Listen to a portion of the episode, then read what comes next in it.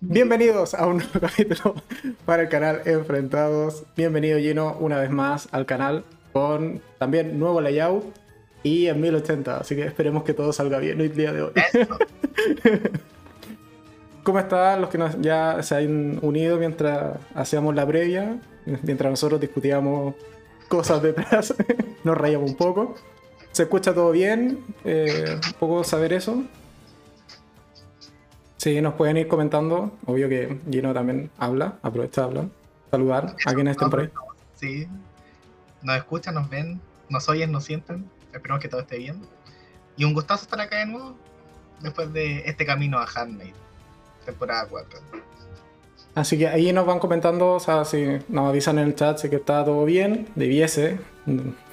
Salvo la resolución y el fondo, no he tocado nada más, así que esto debiese funcionar relativamente bien. Y eh, un poco a qué vamos el día de hoy. Cuarta temporada de, de, de Handmaid's Tales, que terminó hoy día, al menos acá en Latinoamérica, a través de Paramount Plus. Así le hago un poco de promoción a Paramount Plus por si algún día llega a ser el auspiciador de este canal. Eso. Y obvio, obvio, eso, ya que están mostrando con poleras oficiales de, de Handmaid's Tales, hechas por nosotros mismos. o al menos las mandamos a hacer. Y, y mira, me dicen por interno que se escucha todo bien, así que podemos arrancar con relativa calma estas dos horas. no, por favor. Pero bien, el día de hoy va a ser quizá un tanto diferente al otro directo que ya hicimos de Handmaid's Tales, donde resumimos la primera, la segunda y la tercera temporada en esta previa o el camino hasta a esta cuarta temporada que se terminó de emitir el día de hoy, al menos en Latinoamérica, y el miércoles en Estados Unidos. Puesto que hoy quizás vamos a comentar de manera más distendida, ya que está más fresca la, la serie, algunos personajes claves. Y eh, finalmente vamos a hacer este resumen de manera más rápida cuando nos eh, centremos en el personaje protagónico de Jun. Pero el resto va a ser un poco comentar y aquí dar nuestra opinión de qué nos parecieron los desarrollos de ciertos personajes en esta eh, cuarta temporada. Y antes de comenzar, evidentemente, opinión general, Gino, de esta cuarta temporada. ¿Qué tal Qué complejo. Qué complejo porque esta temporada es muy, muy, muy distinta a otra que hemos visto. Tiene otro ritmo, tiene otra manera de presentar la información, otros escenarios que no habíamos visto hasta el día de hoy. Entonces, a opinión general, es una muy buena temporada, sigue haciéndonos sentir mucho, muchas cosas distintas, hay diferentes visiones de vida, diferentes visiones de, de acerca de las cosas que se van desarrollando, entonces sigue siendo una muy buena temporada tiene un ritmo distinto, creo que uh, se arriesga a muchas otras temáticas que no habíamos tocado hasta ahora, eh, como si eso fuera posible. Pero aún hay otras cosas que no habíamos tocado hasta el momento, entonces, eh, bien, bien, muy contento y muy agradecido de que a continuar esta historia en realidad, dejadme. Claro, o sea, nosotros cuando comentábamos el, el final de la tercera, sin saber mucho de, de la cuarta, teníamos un poco esta impresión de que podía llegar a ser la última, pero bueno, justo antes de que se estrenara la cuarta ya eh, salió la noticia de, a ver, va a haber quinta, por lo menos.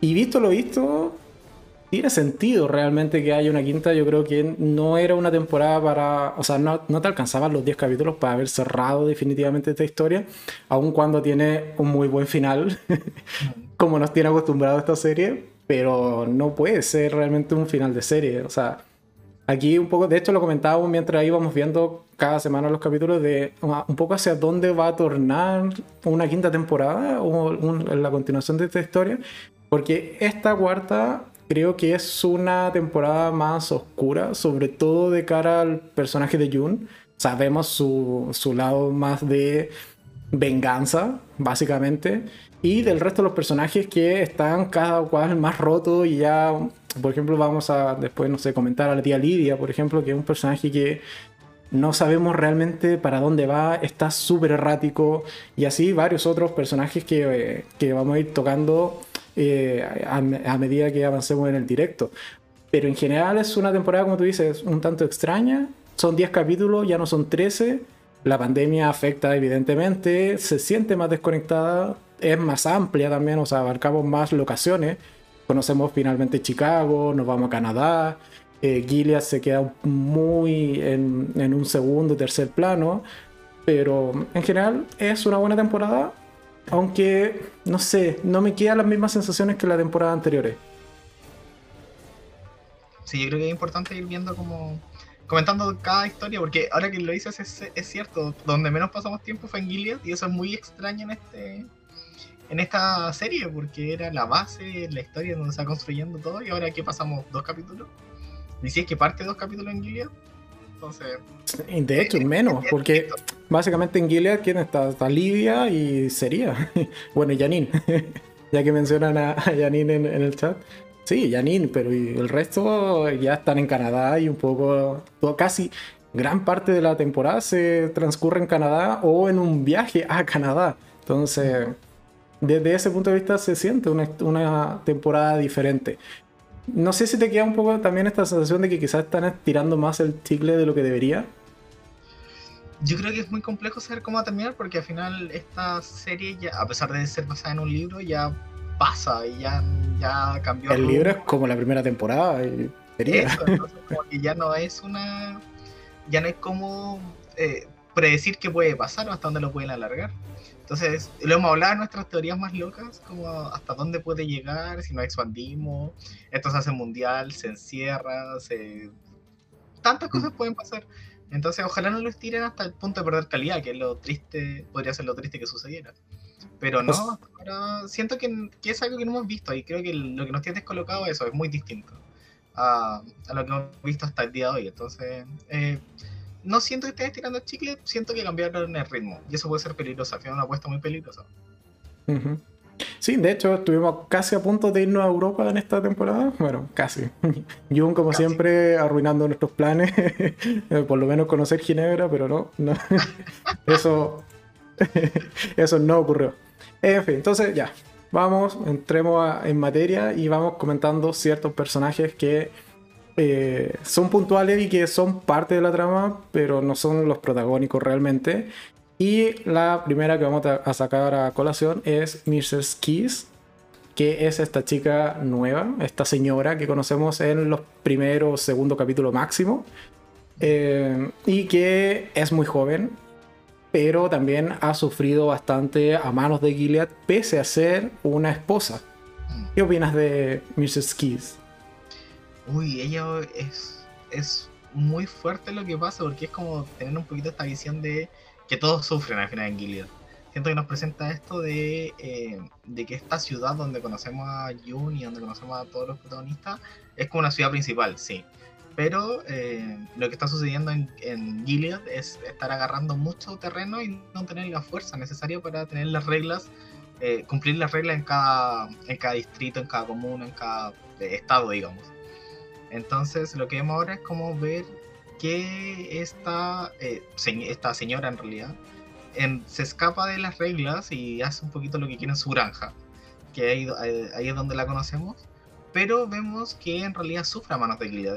Sigue siendo una mujer que está con menos derechos, sigue siendo una mujer que la presentan como, no sé, quizás poder llamarla eh, un poco más flexible frente a esta llegada, que ve a Jun como una oportunidad de eh, escape, como de eh, nuevas oportunidades, nueva esperanza, y cuando se da cuenta de que no están así, que en realidad hay planes y no todo está inmediato, ella se frustra mucho, y ahí tiene esos arranques violentos, sus arranques de muestras de poder que es como ya, recuerda que sigo mandando, pero en realidad es una niña que está muy dañada por eh, Gilead.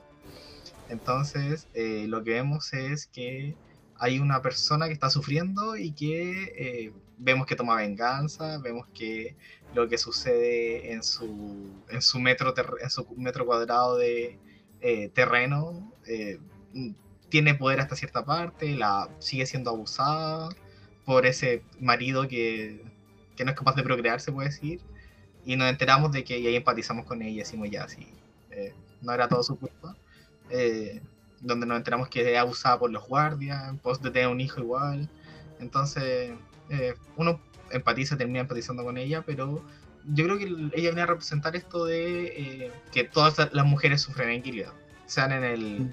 en la posición de poder en la que estén, en realidad. No, totalmente, porque claro, o sea, nosotros siempre habíamos tenido esta visión de que estaba como esta estratificación de la sociedad en donde las señoras o las esposas estaban arriba de todo y al final de cuentas como que si llegabas a ser esposa es porque eras fiel a Gilead y habías hecho como las cosas bien. Pero aquí nos dan nuevamente otro giro de, tuerca en donde siendo esposa, aún así la puedes pasar muy mal. Y claro, ella era abusada constantemente por los hombres en torno a esta granja, porque ya su esposo, su comandante, era un viejo que no podía procrear. Y bueno, o sea, aquí la, misión de Killer es traer niños al mundo y bueno, para eso que vengan los vecinos un poco menos. Entonces, claro, es una, una chica que, que le ha pasado mal y que tiene mucho odio y que simpatiza mucho con, con, con Jun. Y tenemos, bueno, esa escena eh, casi al terminar el primer capítulo, si no me equivoco, que es cuando eh, un poco Jun le dice como, véngate, o sea, eres parte de, de nosotras y tenemos esa escena donde capturan a un tipo que es uno de los cuantos que la, la ha abusado y ella con un cuchillo un poco cobra venganza y es una escena muy potente porque, claro, empodera a la víctima, quizás no de la mejor manera, yo creo que ahí no estás de acuerdo, pero tiene su fin al, final del día, o sea, ella cierra ese capítulo de una u otra manera. Y algo que te comenté cuando vimos ese capítulo es que me gustó mucho ese plano donde eh, sale Mr. Ski vestida de turquesa igual que todas las señoras, pero manchada totalmente de rojo, haciendo muy símil a que es, es, la vestimenta de la handmaid al final del día. Entonces, ahora habiendo visto toda la temporada, que hago un poco spoiler de lo que le pasa finalmente, pero es esta combinación entre turquesa y rojo, que es un plano maravilloso, pero que al final del día es eso. O sea, ella, aun cuando es señora, es tratada como una handmaid eh, durante toda su vida, básicamente. Sí, y estaba pensando en cómo, cómo esto hace este pequeño spoiler de, de en lo que se transformar ella, porque gran parte de lo que sucede en los primeros tres capítulos, que tres capítulos se traen al principio, ¿cierto? Sí.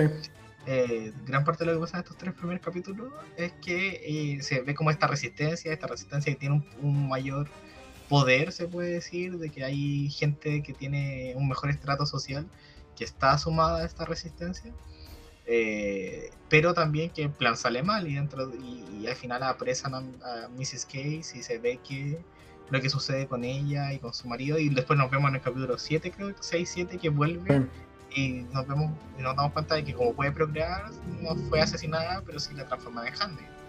Entonces ahí vemos otro, como otro eh, atisbo de lo que está sucediendo, lo que puede llegar a suceder en, en, en, en, Gilead. Pero eh, yo, creo que nos vamos a tener en lo que sucede con Janine en ese momento. Pero ah, es lo que sucede con Mrs. Case, como que está tan enojada y tiene tanta furia, y está bien tener tanta furia, pero como la, la mala suerte de sus acciones eh, la, la, lleva a ser handmaid y a y cuando pensado bien la situación, yo creo que es como un poquito este símil de lo que podría haber pasado con Jun en caso de que no hubiera sido tan estratega en su momento. Eh, mm. porque siento que tiene la misma furia de Jun, tiene la misma motivación de eh, surgir y hacer otras cosas, pero... Eh, de hecho, eso, eso se ve súper bien en esa escena posterior al, a este asesinato de este individuo, al principio de la temporada, cuando terminan recostadas en la cama, juntas. Mm. Y de hecho, en, en esa en Paramount Plus está como este especial donde le hacen preguntas a los actores. Y uno de los especiales básicamente le hacen esta pregunta de por qué Jun en esa escena le dice eh, banana, como llama a Hannah. Y claro, o sea, al final de cuentas la está reconociendo un poco, no solo como, no como su hija, pero sí con esta como cercanía o esta, este cierto cariño de que al final del día es una chica más y es una chica por quien hay que luchar. Yo creo que eso es un poco ese significado de que la llame banana, porque es parte de la lucha y de la misión que se propone Jun de ahí en adelante. Pero bueno, al final del día, como bien comentaste, termina siendo handmade. un poco el, spoiler lo teníamos al principio con, con la vestimenta toda manchada en sangre. Y sí, la va a pasar mal como Hadme, porque ella está, o sea, consideremos que viene de el tope de la cadena alimenticia y ahora es lo último, de, el último eslabón.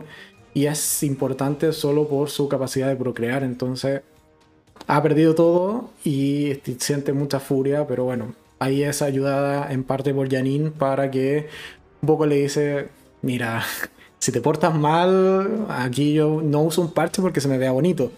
Y mm. te pueden pasar cosas malas, entonces un poco ese es el arco que tiene el, personaje de Mrs. Case. Y en general, ¿qué te pareció el personaje? ¿Es buen personaje? ¿Mal personaje?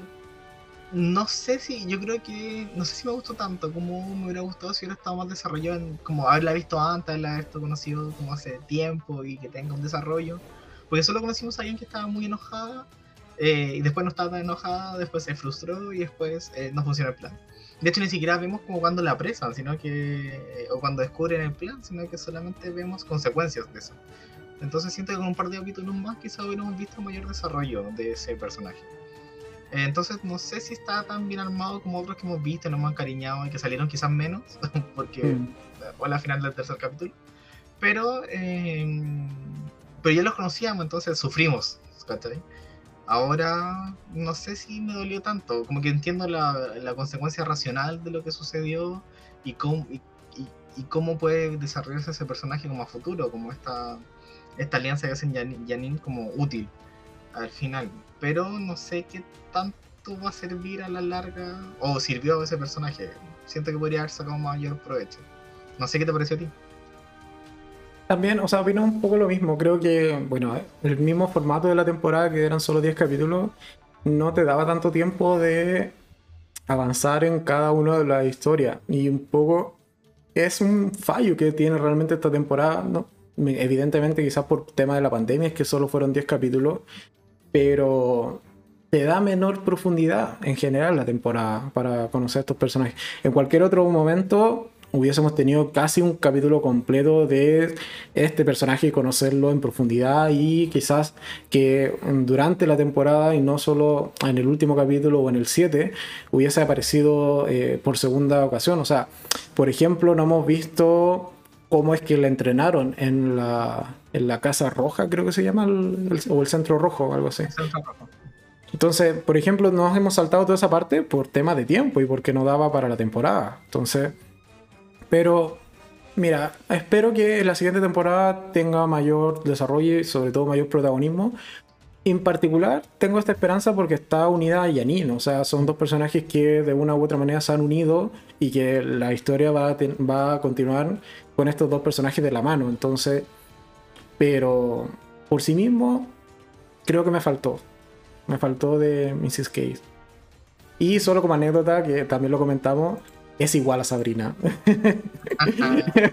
Esto, Internet siempre provee de los recursos necesarios y en Internet obvio ya hay un montaje con la cintita de Sabrina y haciendo la comparativa y todo, que es lo que estoy poniendo acá abajo en, las imágenes y es idéntica. O sea, de hecho cuando la vi fue como, es la misma actriz, será la hermana y ahora que lo busqué no, no tiene ninguna relación, pero es igual a Sabrina, eso es innegable se parece mucho. Esto fue comentario de, mm", y creció aparte, porque aparte ya no había salido en serie hace rato. hace un rato grande, entonces como que creció. y, llega a un, papel de Halmid. No es menor. Bueno. Cada uno se, forja su carrera profesional aquí en esta vida, pero bueno. Siguiente personaje. La gran llamada, por mí al menos, tía Lidia. ¿Qué opina de la tía Lidia en, este, en esta temporada? Es un gran personaje. Bueno, siempre ha sido un gran personaje. Solamente que esté en esta temporada, esa actriz es Anne creo que se llama. Es tan buena actriz, uno ve en esta temporada, aparte de más flaca. Eh, ve como. Es que todo habla, todo habla y habla de que ella está pasando por un muy mal momento. Tiene comportamientos muy erráticos en esta temporada, lo decías al principio. Vemos cómo ella eh, ya se queda sin herramientas, se puede decir, porque pierde poder, pierde credibilidad, tenemos esta gran escena al principio donde eh, es cuestionada por los comandantes y los comandantes la hacen callar básicamente. Es como ya hasta acá llega tu opinión y, bueno, éxito, vamos a ver qué hacer contigo. Eh, después en el centro rojo donde están las tías, eh, ella llega a ser degradada más o menos. Hay una tía que viene a tomar el poder que ella tenía y es como, gracias, anda con todas las tías que están jubiladas más o menos. Sí, odiable. Eh, entonces, como ya tu, tu, periodo aquí terminó, ya no sirves como tía, porque no tienes lo. Te validaron eh, por todo lo que sucede al principio de la temporada. Pero también. Eh, o sea, de hecho, considera que, dado el, escape y la fuga masiva de niños que hizo John, a Lidia la torturan, porque era una de sus handmaids o de quien tenía cargo quien provocó esta fuga de, de niños. Entonces la golpean, la degradan, le dicen, usted señora no sirve. Y ni, siquiera se lo dicen sutilmente, le dicen, usted váyase para la casa y agradezca que no la matamos. Entonces, eh, eso rompe el personaje, lo rompe totalmente. Lo triste es que vemos a esta, y es como el sistema de forma al final, que vemos a esta tía Lidia como muy sufriente y como casi que hubiera sido la oportunidad de cambio, no sé, que se uniera a la resistencia pero vemos que ella lo que hace es intentar recuperar su puesto, que está bien, es parte del sistema, porque no te queda otra, así que... Y vemos que más adelante vemos qué pasa con la culpa de las tías. Pero eh, vemos como eh, una parte quizás más humana de tía Lidia cuando eh, vemos como Jun es capaz de manipularla, cómo apela la emocionalidad de ella pero también vemos a esta tía Lidia que no quiere soltar el poder porque está bien, porque ¿qué te queda? ¿Qué te queda si, mm. si has logrado llevar ese, ese camino y lo hiciste bien y eras validada? Pero tienes a los hombres, a estos comandantes que te, que te degradan, tienes a estas tías que te eh, exilian de, de, de, ostracismo total, así llévensela y, y que juegue carta el resto de su vida más o menos. Cuando ella en realidad lo que quiere y cree en el proyecto, en realidad, yo creo, por eso, por eso es tan doloroso. Es, lo que hemos comentado antes, o sea, Lidia es una fanática, es una fanática religiosa, es una fanática de, de Gilead al final del día y su vida gira en torno a Gilead, entonces... Pero también, claro, o sea, un poco Gilead la ha traicionado y Gilead en esta temporada traiciona no solo a Lidia, también traiciona a Fred más adelante, pero en general eh, se da cuenta de que quizás no ha hecho todas las cosas bien. De hecho, esa conversación que tiene con Joseph, cuando Joseph le dice como, sí, mira, tú eres una buena tía, has hecho bien tu trabajo, eres de las más devotas, pero tú tenías un problema con tu forma de expresar la ira que, no está bien, o sea... de, de hecho le dice algo así como, está bien que todos tengamos fetiches, pero si el tuyo es maltratar gente, bueno, trata de controlarlo porque no te ha resultado. Entonces, y también le dice esta frase de, bueno, que Joseph, me encantan las frases de Joseph. Le algo así como, tú no entiendes todavía por qué nadie te quiere o algo así. Pero es eso, o sea, Lidia es un personaje que es odiado, que no es querido y que explota muy rápidamente. Y en esta temporada la vemos cuestionarse, pero cuestionarse su forma de actuar, no el sistema. Ella sigue pro Gilead y yo creo que va a morir pro Gilead y la vemos en escenas muy dolorosas porque uno ve cómo la tía Lidia, que al principio se nos presentaba como esta eh, cuna de las reglas, mm. eh, toma malas decisiones y toma malas decisiones cuando electrocuta a la tía Ruth y a la Handmaid que está limpiando el piso, por ejemplo. Y es como viene desde la ira su movimiento, viene desde eh, la rabia y, es como la desesperación de... Y, y va a ir electrocuta porque no se quedó sin herramientas. Entonces, en realidad toma muy malas decisiones, pero también tenemos a esta tía Lidia que se nos presenta también muy, muy, muy em, compasiva con Janine, eh, muy em, empática con Jun en su momento cuando la están torturando. Entonces, es como. Yo creo que ella misma es la contradicción de alguna manera, porque es la forma que tiene de sobrevivir. Entonces, tenemos estas pequeñas grietas que asoman, pero yo también creo que va a quedar. o, o en alguna temporada se da la vuelta y, es la precursora de la destrucción de mm. Gilead. O la vemos como acérrima y vamos a ver que se sacrifica por algún comandante o algo así. Mira, yo creo que así como en el arco de redención de Gilead, o sea, de Gilead, de Lidia, puede estar esto de que se sacrifique por eh, quizás salvar a Yanin. O sea, yo creo que quizás si Lidia debe tener un final, así como que muera de alguna manera, creo que tiene que ser sacrificándose por salvar a Janine, logrando que escape a, Canadá o logrando que algo pase en torno a lo que es Janine.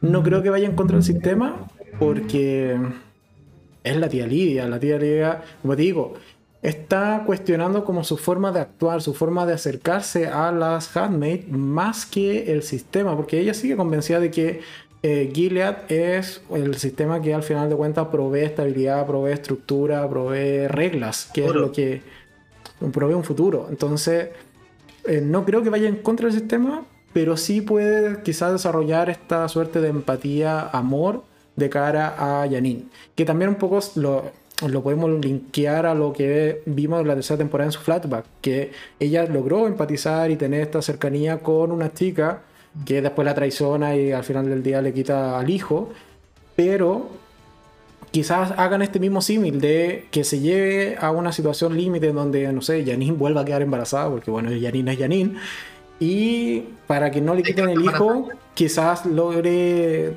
quizás está embarazada, quizás haga que se vaya y que logre escapar y no le quite el hijo en esta ocasión y eso le ocasione la muerte. Pero yo creo que por ahí quizás puede ir un poco la, el destino de nuestra querida tía Lidia. Pero qué gran personaje es la tía Lidia. Es aplausos. Sí, totalmente. Y bueno, ya que la mencionamos, sigamos con Janine. ¿Qué opina de Janine en esta temporada? Uh, Janine yo creo que tiene un gran crecimiento. saca, saca la voz saca su voz, sabe un poquito. A pesar de que yo creo que, que te saquen un ojo y que te violen, eh, hace mucho daño en ti. Eh, yo creo, o sea, no sé, ¿no? me ha pasado, pero yo creo. debe, ser. Y lo vemos, en yo creo que el personaje que más natural es en ese sentido. Porque es como una estructura normal a débil, eh, le pasan todos estos casos de tortura y sí, Jun tiene toda esta fortaleza y ya, démosle. Pero Yanin yo creo que es el ejemplo más común. Me extraña que no haya más Yanin en, el, en Gilead. Eh, y probablemente existieron, porque al principio de la primera temporada habíamos que, o sabíamos de muchas personas que le habían cortado la lengua, o la habían mutilado de alguna otra manera. Pero Yanin yo creo que en esta temporada saca la voz, se enfrenta con Jun, es capaz de tomar decisiones por sí misma, a pesar de ser siempre como la que acarrean, o la que eh, sigue a la manada, se puede decir. Tiene momentos donde cuando ya se queda sola, y con Yuna en este caso, cuando se queda sola ya con... Eh, o, decide su futuro en realidad, vemos también su historia, vemos cómo... Eh, qué pasó con ella, por qué tuvo al hijo, por qué decidió no abortar.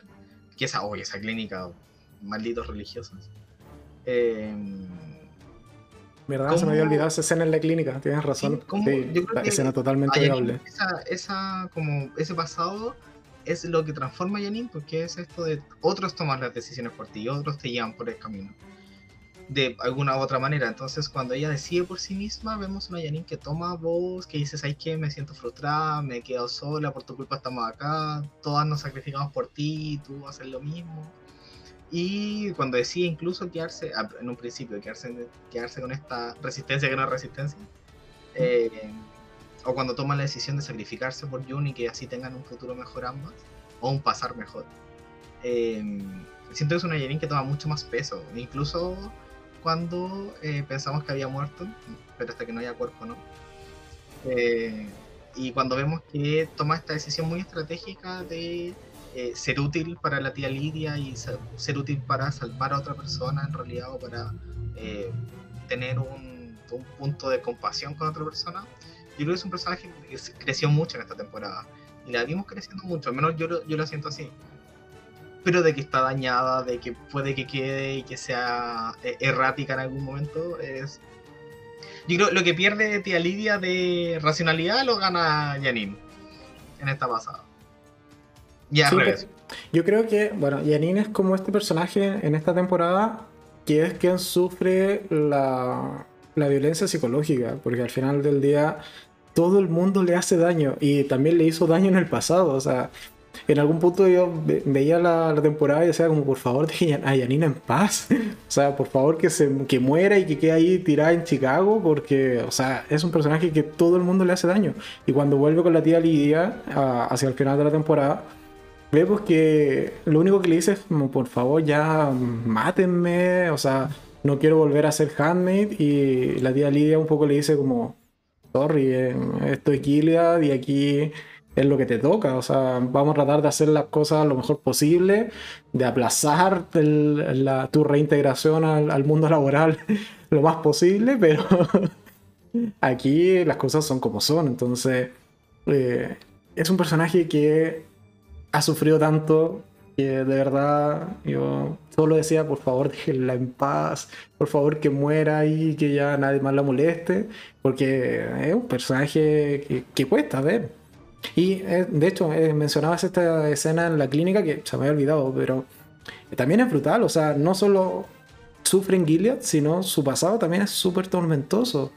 O sea, el, toda esa escena que está con la, con la médico, no sé, guía en esa clínica que al final de cuentas la convence de no realizarse un aborto. O sea, está fuera de lugar totalmente. Pero es, es Janine.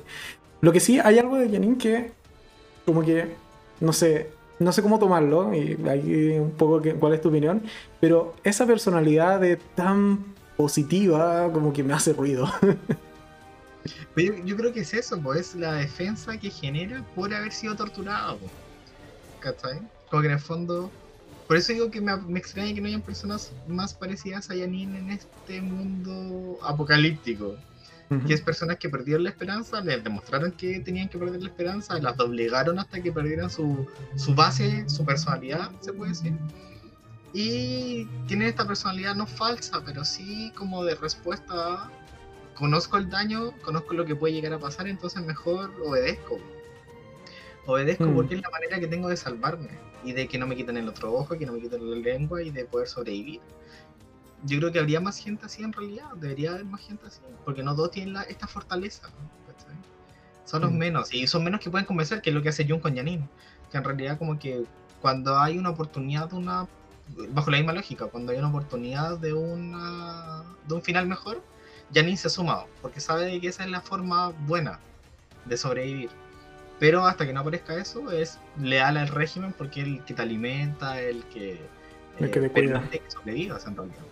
Entonces yo creo que a eso, eso va, y, a esta lógica como de un poquito ponerse un velo de la realidad, porque si no es mucho sufrimiento. ¿Cachai? Como ya no tienes tanta, tanta resistencia al sufrimiento, entonces como que tienes este velo de positividad, porque es la manera de llevar el día a día. No, totalmente. Pero sí, eh, concuerdo contigo. O sea, hay un personaje que crece muchísimo, eh, pasa a ser de los secundarios y terciarios a veces en la historia a coprotagonista básicamente en todo este viaje que hace Jun de camino a Chicago y posterior a Canadá.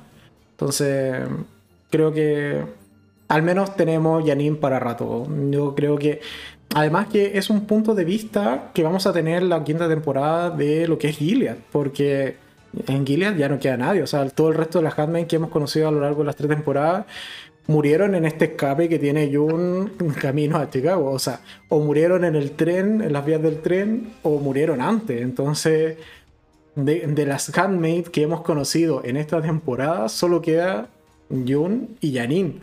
Y evidentemente esto es por la pandemia, porque hay que reducir el elenco para que evitar los contagios. Pero en la ficción eh, no tenemos más handmade. Bueno, ahora se suma mi, eh, Mrs. Case pero no tenemos entonces mayores puntos de vista de cara a esta nueva generación, que por lo demás mencionan en algún punto de la temporada que ya está como lista esta nueva generación de Handmaid o que son estas chicas que sí, han que sí han crecido desde que eran muy muy niñas bajo el régimen de Gilead, entonces debiesen tender a ser más sumisas, más pro sistema.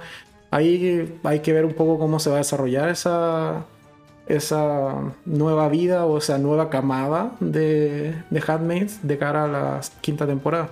Entonces, y lo que vimos con Janine en el Centro Rojo, o sea, cómo, cómo esta nueva Janine puede aportar, quizás, porque sabemos de que está esta relación con, con la tía Lidia que no quiere como que sufra, se puede decir, mm. una, cierta empatía. Entonces, ¿qué oportunidad hay de crecimiento en Janine en el Centro Rojo? Como para que no la no la lleven ni, ni la asignen a una casa. Que pero puede Sí, pero es que ahí mi, mi, problema con Janine es que no la siento tan estratega como Jun. Evidentemente Janine no es Jun.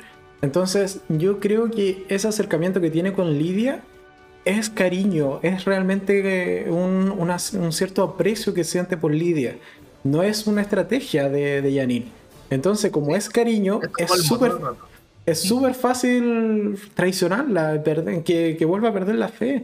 Entonces, y ahí es como, por favor, no le hagan más daño, pero es algo que se viene en la, quinta temporada, porque, como te digo, no lo veo como una estrategia. O sea, si tú me pones a Jun haciendo diciéndole las mismas palabras, la misma frase a, Lidia, es fijo de que eso es manipulación y es una estrategia.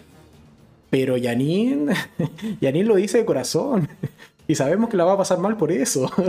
Yo creo que ha aprendido, yo creo que Janine aprendió un poquito de Jun, no tanto, evidentemente. Pero por ejemplo, pudimos ver esta tipo cuando convence a tía Lidia de, oye, esta es una nueva visión, tenemos que llevarla por otro lado, no por el dolor, sino que por el convencimiento de que puede, puede haber algo malo. Entonces yo creo que ahí juega, ahí juega, ha aprendido. Pero, sí, pero, solo lo hace, o sea, como te digo, o sea, yo creo que eso ni siquiera a ese punto es manipulación. Yo creo que es coincidencia de que Janine, por su forma de ser, que es entregar amor aun cuando le hagan daño, está alineada en ese momento con Lidia, que está cuestionándose su forma de ser y de explotar a través de la, de la rabia y del, causar daño. Y está tratando de cambiar el chip a quizás acercarse más a que las Hatmaid la quieran y por eso la respeten, no que la respeten por el terror. Entonces están, es coincidencia, yo creo, no es que Janina haya aprendido de Jun. No sé. yo creo que tiene un poquito, tiene un poquito de ambos. Como que uno puede ser estratégico con cariño, así. Claro. llegar al, premio. Eh, mira, por ejemplo, la estrategia con cariño, Jun y Fred, en la conversación que tienen al final. Eso es estrategia con cariño. O sea. No, eso es manipulación a morir. Bueno, es, es parte de la estrategia. No. Pero, tú sabes, tú sabes que Fred cede ante las muestras de cariño de, de, Jun. Pero bueno, en resumen, eh, Janine, gran personaje en esta cuarta temporada. Siguiente personaje que es mi personaje favorito, aunque ahí no me gustó mucho que hicieron con él, con él en la tercera, pero bueno, Serena. ¿Qué opina de Serena en esta cuarta temporada? Que todo le sale mal a la pobre Serena. Retrocedió mil pasos en su independencia y en su. No, no me gustó lo que hicieron con ella. Porque la volvió a ser esta Serena leal y esta Serena como. con un ego muy grande pensando en. Ya, como ya, espérate, resumen. ¿Qué pasa con Serena? Ajá. Tenemos esta Serena que está en una cárcel maravillosa, cualquiera, por favor. sí, tiene, lo único que le falta es la vista, pero de qué es maravillosa la celda, es maravillosa. Con una, en una cárcel maravillosa por derecho, por violación a la humanidad. Falta respeto. Eh, es lo que es tener dinero y ser importante, pero bueno. eh, rabia. Eh, tengo, tenemos esta Serena con Fred, que está muy enemistado al principio y tienen como esta lógica de, estamos separados aquí y olvídate de que vamos a hacer algo juntos por todo lo que me hiciste y está bien. Esa Serena, bien, check. Pero de pronto, oh, Serena se embarazó por obra y gracia del Espíritu Santo. Ah, supone que en alguna relación que tuvo con Fred algo quedó, aunque en teoría Fred no podía. Pero sí, sí, ahí todavía está ese como te queda un poco el misterio. Mira, de partida, a mí no me gustó en la, en la final de la tercera temporada que nos dijesen que Serena estaba embarazada. Mm. ¿Por qué? Porque para mí Serena era estéril desde el disparo que recibe, no sé, en la segunda temporada cuando te muestran el flashback. Para mí ese disparo la volvió estéril. Pero bueno, ya. No importa, no era parte del canon, nunca lo dijeron de manera explícita. Ya, ok, me lo compro. Pero ahora de que Fred la haya dejado embarazada, ¿Estuvieron cuántos juntos? Una vez mientras iban camino a la emboscada y, después de eso nada. Entonces, no sé. Yo creo que ahí hay gato encerrado. No sé. Sí, ¿y qué onda su embarazo? ¿O, pasaron nueve meses y no nos dimos cuenta en la serie? Porque en cada escena, en cada capítulo le crecía el estómago como O sea, el útero. No el estómago, perdón. Perdón a todos. le crecía el útero como a nivel exponencial. No tenía sentido ese embarazo. Pero eso, entonces se embaraza, le cambia el chip, Le Fred se entera gracias a la Marta, bien. ¿Cómo se llama? Ah, Se me fue. Sí, no, no, Ruth. Ruth es la tía. No, eh, ¿Cómo se llama? Bueno, no, la Marta. Perdón, perdón. No, no acordaremos después. Eh, entonces, ya en, un movimiento de venganza y de empoderamiento, eh, le comenta a Fred de que está embarazada Serena, que era secreto de Estado. Y eh, tiene este momento de, oye, unámonos, unamos nuestra fuerza porque ahora nuestro hijo es lo que importa. Ah. Mm. Entonces, que Serena ahí no quiere, dice este hijo. Ya, pero es que ahí volvemos a lo, a lo, que comentamos antes. Yo, solo porque es Serena y hay un poco trato de ponerle las fichas y que no me hayan destruido el personaje maravilloso que era, yo sí creo que ahí es pura estrategia. Al final, este acercamiento con Fred no, no lo siento tan real. O sea, yo creo que. No, no es real, pero vuelve a esta Serena que haría todo por el poder de nuevo. Ya, y se entiende que es un poder que tiene a la base cuidar a tu hijo y tener una mejor posición. Porque estás como dañada de Gilead, que es lo que vimos al final, que es como, bueno, entonces si estás embarazada y estás sola, en realidad eres propiedad del estado de Gilead. Y tu hijo es propiedad del estado de Gilead. Entonces ya, la única manera de no ser eso es volver a estar como ligada a un hombre. Y en este caso el hombre es Fred, porque están casados. Pero la, para mí la escena más reveladora frente a eso es la escena que tiene en la entrevista, donde a Fred lo están como eh, cuestionando un poco por todo lo que había hecho, pero con esta como eh, negociación que había existido antes para que él fuera libre y, y, otorgara datos de inteligencia. Pero vuelve a ser esta Serena, que es la misma Serena que estaba al lado de Fred cuando estaban imponiendo un modelo de Gilead. Una Serena mucho más dura, una Serena que es como dígale comandante, si no esto no vale. Entonces, ¿qué pasó con todo ese odio? Porque eso, ese tipo de datos como que hubieran pasado así como más desapercibidos si hubiera sido la Serena que se estaba transformando en este personaje. Pero esto como de ya, le tienen que decir comandante si no esto no termina, es como... Sí, o sea, sí, hay, eh, es evidente que existe ese cambio desde que eh, Serena empieza a aparecer en, público, o, básicamente a vestirse de turquesa.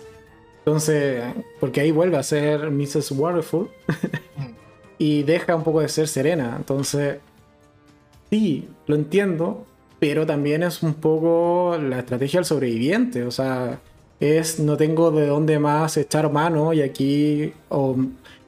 y es básicamente por esta traición que siente tanto Fred como Serena de parte de Gilead. O sea, mantenemos esa escena con Fred donde lo visita el comandante que quedó a cargo de Gilead y le dice un poco, mira, te mandamos un saludo, te mandamos un par de puros, pero olvídate que te vamos a rescatar. O sea, tú aquí eh, hazte bien la, la, cama, pero aquí no te rescatamos ni, ni aunque venga Dios a pedirnos. Entonces, ahí está esa traición. Y por otro lado, bueno, tenemos a Serena con las, la esposa que básicamente le dice como, mira, no vas a criar a tu hijo acá en prisión, sí, está bonito, te falta un poco más de sol, pero está bonito.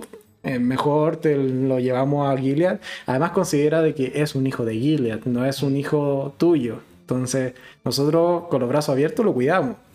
Entonces, claro, tiene esta traición de, de Gilead y lo que hace Serena por un lado es decir como, bueno, ok, solo eh, porque Fred está empecinado en seguir fiel al régimen, bueno, trata de convencerlo. Yo creo que parte de que Fred traiciona a Gilead es eh, Serena manipulándolo y diciéndole un poco, oye, si no tomamos carta en el asunto, si no eh, nos ponemos los dos o nos unimos los dos en esta visión de familia, esto no va a resultar.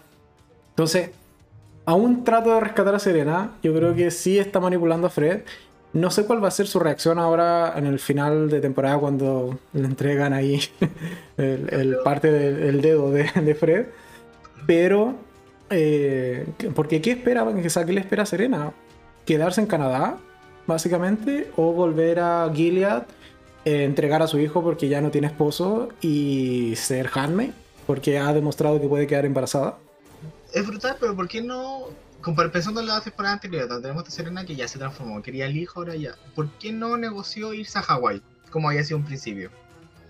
Por ejemplo, y pasar la condena en una prisión maravillosa en Hawái.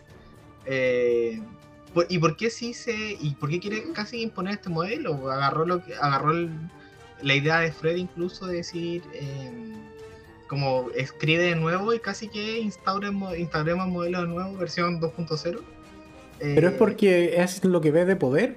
Porque si te das cuenta, también teníais los manifestantes fuera de, esta prisión que están en pro Gilead. Entonces, si ves. No, esa Serena yo digo que puede, empezar a cuestionarse de nuevo. Pues como esta Serena que quiere el ego de tener el poder de nuevo cuando ella tiene la historia demostrada de que la posición que están jugando en Gilead no la mm. favorece para nada. Y ella solo se convierte en este accesorio. Es como de verdad, tu punto de vista, volver a ser un accesorio. ¿Todo por salvar a tu hijo? Mm. O quizás lo que quiere es volver a este centro de poder que es Gilead, que al final de cuentas ella misma lo construyó, pero cambiando ciertas cosas. Veamos, quizás sea una aliada de Yune. Ya. No. No, porque mira, ya, ya que lo mencionas, comentar esa escena, comentémosla al tiro esa escena con Jun, cuando realmente se vuelven a encontrar y un poco están invertidos los roles. ¿Qué ah, opinas de esa escena? Una redención y un momento de empoderamiento, no de la mejor manera, pero sí un momento de empoderamiento de Jun a encontrarse libre, ella, en Canadá, mientras que Serena estaba apresada en una cárcelcito maravillosa porque qué rabia. Eh, y se dan vuelta estos papeles y Serena le pide muchas disculpas respecto a cómo la trató y que justo ahora entiende, justo, justo ahora, entiende el dolor de que le quiten un hijo y de que eh, lo que podría llegar a suceder. Y le pide perdón de rodillas y la Jun dice no, amiga, eso no va a suceder, no te voy a disculpar ni nada, mm. solamente quiero que sientas, y me quedo grabado, con esto quiero que sientas una fracción del dolor de, la que, de lo que sentimos todas cuando nos quitaron a nuestro hijo, cuando nos quitaron a nuestros hijos luego de que los parimos en Gilead. Y le, le grita esa gran frase de eh, Do you understand me? El que fue eh, la misma que se le, le dijo Serena cuando se enteró de que no estaba embarazada y le hizo ese escándalo en su pieza. Y, estaba gritando así arriba. Me parece una escena donde eh, se, se invierten los papeles. Yo creo que hay este apretón de guata de Jun, ¿para dónde vas? Jun te va a transformar en lo que siempre odiaste y ese es el camino. Creo que eso me pasó en ese momento. Es que eh, yo de hecho esperaba, o en algún momento llegué a esperar de que quizás Jun provocase, no sé, o el aborto o algo por el estilo de, del bebé Serena, porque está emputecida, o sea, y es totalmente comprensible dentro de la historia. o, o, cuando nazca le va a quitar el hijo, algo va a hacer si, hay, si no se va a quedar así, eso, porque Jun quiere hacerle saber el dolor que todas sintieron y está bien. Porque no se las puede llevar tan fácil, Serena. de hecho, tiene esa frase de, de, que algo así le dice algo como: Tu Dios te dejó embarazada solo para que sientas el mismo dolor que sentimos nosotras cuando lo pierdas, o algo así. Entonces. No, está claro que va a pasar eso. Algo va a pasar. Sí. No, pero gran escena, Elizabeth Moss, como siempre, o sea, que The Handmaid's Tales no sería tan buena si no fuese por Elizabeth Moss, eso hay que reconocerlo. Pero tiene escenas maravillosas y, esa, ese enfrentamiento con Serena es uno que se te pone la piel chinita. ¿eh? Eso es un poco el resumen. Sí, no me quiero quedar, no quiero no, no tomar lo que hablan en el chat, donde la teoría de que Serena en realidad está embarazada de Tuelo, de Mr. Tuelo. Eh, Nombre extraño que tiene. Siento que puede ser una. Puede ser una teoría, no sé si tan viable, porque nunca hemos visto. En teoría, Tuelo, cuando se enfrenta con Jun, cuando Jun lo está persiguiendo al final, dice así como que tiene familia y todo. Tampoco sabemos qué tipo de familia tiene.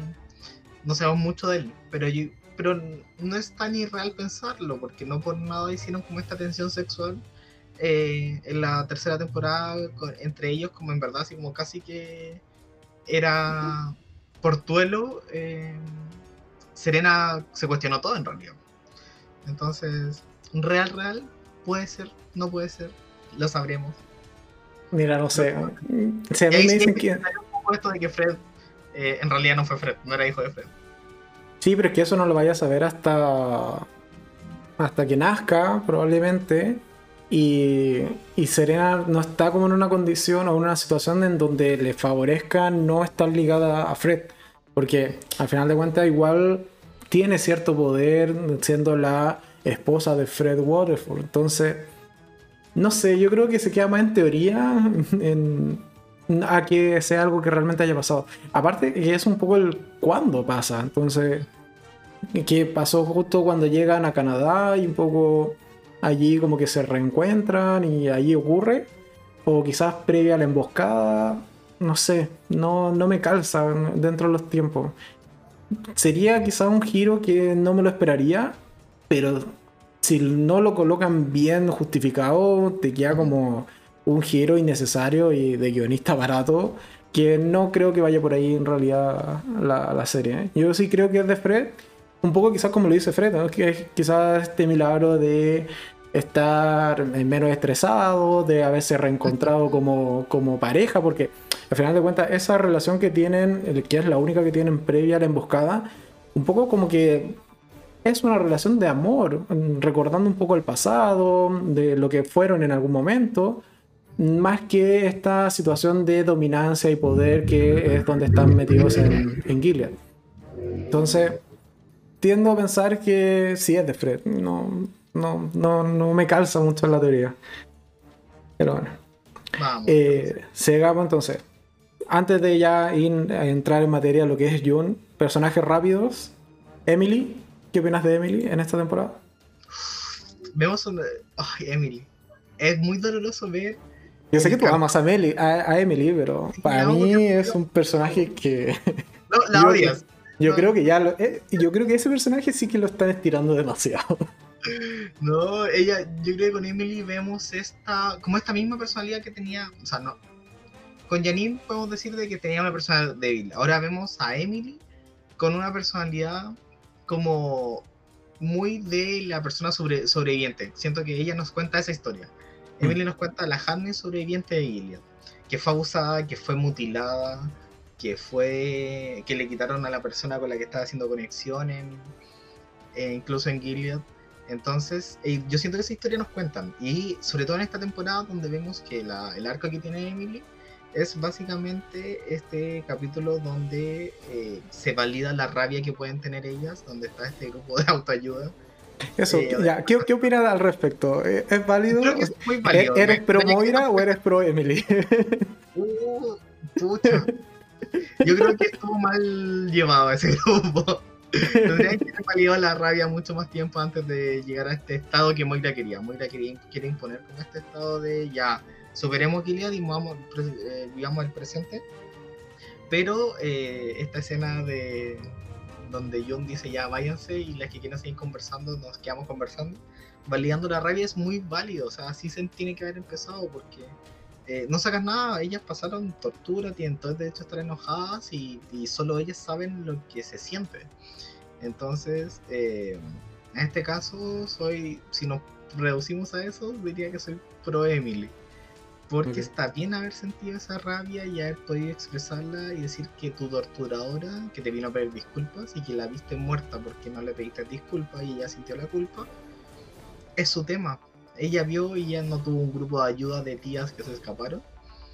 ¿Cachai? O no lidió bien con su angustia, pero también es un sistema y tuvo que buscar la ayuda ella, la tía esta, Úrsula, creo que se llama, no recuerdo. Eh, que esta tía hubiera buscado esa ayuda y una manera de lidiar con esa culpa. Si necesitaba esta perdón de Emily y Emily no se lo dio, está bien. Está bien que no se lo haya dado porque solo ella ve cómo maneja esa rabia, esa culpa y esa pena. Em, entonces, eh, siento que esa historia nos cuenta, nos cuenta esta historia de la persona que sobrevive y tiene todo el derecho a estar enojada y seguir enojada. Y vemos este cierre de temporada espectacular, por decirlo así, eh, frente a ese mismo sentir. Es como estamos enojadas y estamos con mucha rabia y hay que buscar la manera de resolver eso, porque no está resuelto. No sé qué te parece. Yo, yo creo que. O sea, se sabe de la opinión de la primera temporada de que Moira no es un personaje que me agrade mucho, entonces solo por descarte ya de plano me voy con Emily, aun cuando Emily, como te decía, Creo que es un personaje que quizás lo están extendiendo más, porque para mí tenía un buen cierre con este ya reencuentro con su familia, pero ahora lo que dices, por ejemplo, claro, me hace mucho sentido de lo que veíamos la temporada anterior, en cuanto a los respetos de, de cara a los espacios que tiene Emily. Por ejemplo, esa escena que tenía con el hijo, donde el hijo le pregunta como, ¿te puedo abrazar o todavía no?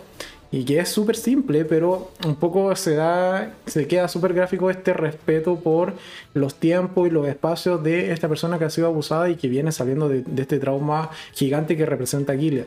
Y claro, en esta temporada vemos que Moira también coincide contigo. Creo que es un poco apresurada su forma de eh, querer llevar las cosas porque... Y un poco me hace ruido a veces el personaje Moira porque ella también fue handmaid e incluso pues, terminó saliendo de, handmaid, de, de, Gilead y yéndose a, hacer una eh, Entonces... Fue que escapó más fácil, de hecho, se puede... Claro, y escapó rápido, pero también pasó por un par de, al menos un par de rituales debió haber pasado Moira. Entonces, creo que tiene un cambio que, claro, es, es válido porque cada persona es diferente, pero no me cuadra con el resto de las eh, formas de expresión que tienen el resto de las víctimas de Gilead. Entonces, no sé, es un personaje que no me termina de gustar. Bueno, ahora como lo mencionamos, que mostrar también a Moira. Em, en sí, mira, Emily, ya, me gusta, me gustó la historia que dieron esta temporada. Evidentemente soy pro Emily en cuanto a que ella tiene todo el derecho a sentir eh, furia Y si hubiese incluso colaborado con, la, con el suicidio de esta tía, yo no me hubiese enojado. Lo entendía. Al final de cuentas es un poco... Es tan brutal Gilead y Gilead te transforma tanto como, lo dice Jun que no puedes esperar que terminen siendo dueñas de casa en un mes después de haber salido de Gilead. Entonces, yo creo que es un error pensar que pueden terminar siendo dueñas de casa común y corriente. Incluso la... Rita se llama la o sea, la, la, Marta. Rita. Eh, claro, eh, justo te iba a decir eso. Incluso Rita comenta que está yendo a psicólogo para dejar de atender a la gente, un poco para sacarse toda esta estructura que ya tenía de ser Marta. Eso mismo, eso mismo iba a contar, pues como esta, cada persona reacciona distinto, pues hay distintas de, acuerdo al trauma, al dolor, etc. Entonces vemos cómo Rita, en este caso, responde a eso de una manera más funcional socialmente. Pero, pero es lo mismo, vos. Moira es la única que no cuadra en eso, que está bien, como que puedes haber respondido bien, pero ¿qué hay debajo? Así como, Moira asistió a psicólogo, Moira trabajó su dolor, mm. o no. Claro, también Moira es quien lleva más tiempo en Canadá, pero ¿cuánto? ¿Cuánto más? ¿Llevará un año con suerte extra respecto a, por ejemplo, Emily? Mm. No debe llevar más de un año respecto a Emily, entonces no sé, Moira, bueno, Moira en esta temporada es quien rescata a Jun en Chicago después del bombardeo y es un poco quien tiene este grupo de ayuda a víctimas de Gilead.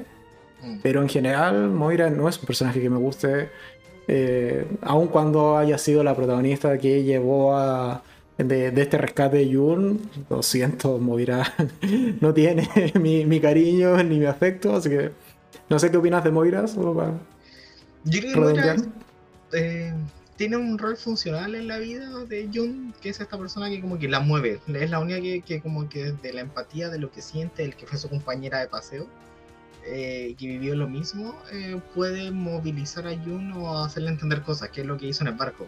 Esto de como, amiga, tienes la oportunidad de salir de Gilead, aprovechala porque tu hija ya no, o sea, están pasando cosas y, y puedes ayudarlo más de afuera que de adentro.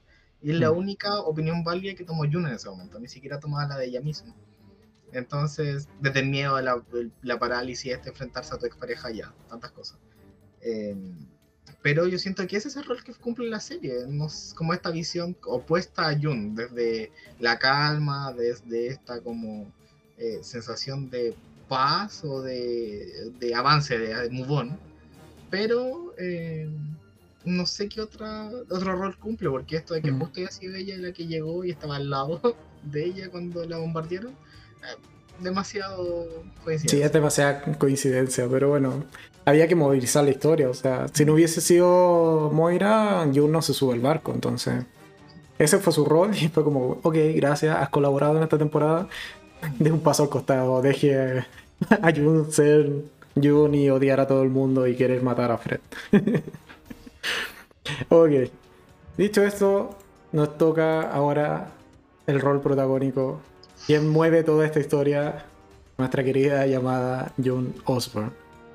Que aquí voy a hacer un breve resumen de el primer arco, que es hasta más o menos Chicago, que es lo que estamos comentando con Moira, y luego, o sea, un poco para que no opine al respecto, y después voy a hacer la segunda parte, que es todo el arco de Canadá, que yo creo que es donde más nos vamos a explayar.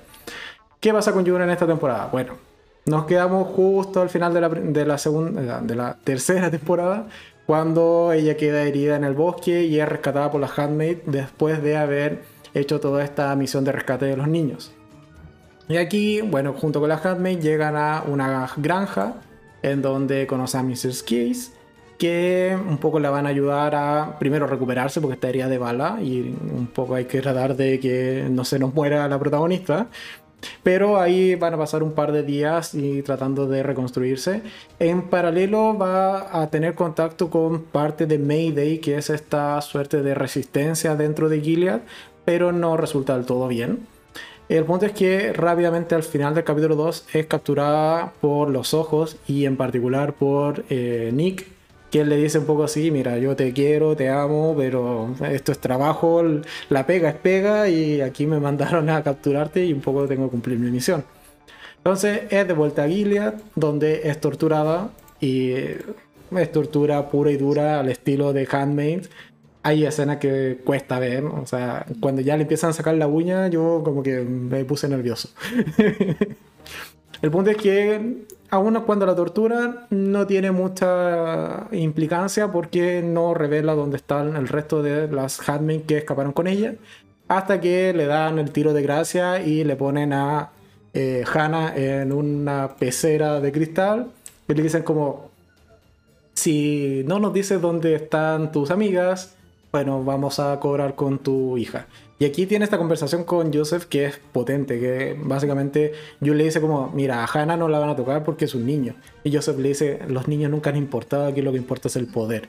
Entonces, un poco ponte a pensar en tu hija, porque si no, la va a pasar mal. Y bueno, Jun termina delatando a sus compañeras, que a su vez son recapturadas y vueltas a poner en una suerte de van junto con la tía Lidia para ir a unas colonias especiales donde es una granja de fertilidad, básicamente, y no tienen tantos derechos como las Handmaid. O sea, cuando tú dices como, ya, si las Handmaid como que ya tiene pocos derechos, no, mira, existen las granjas en donde están las Handmaid que se han portado mal, así como para ya quitarles total sentido a la vida.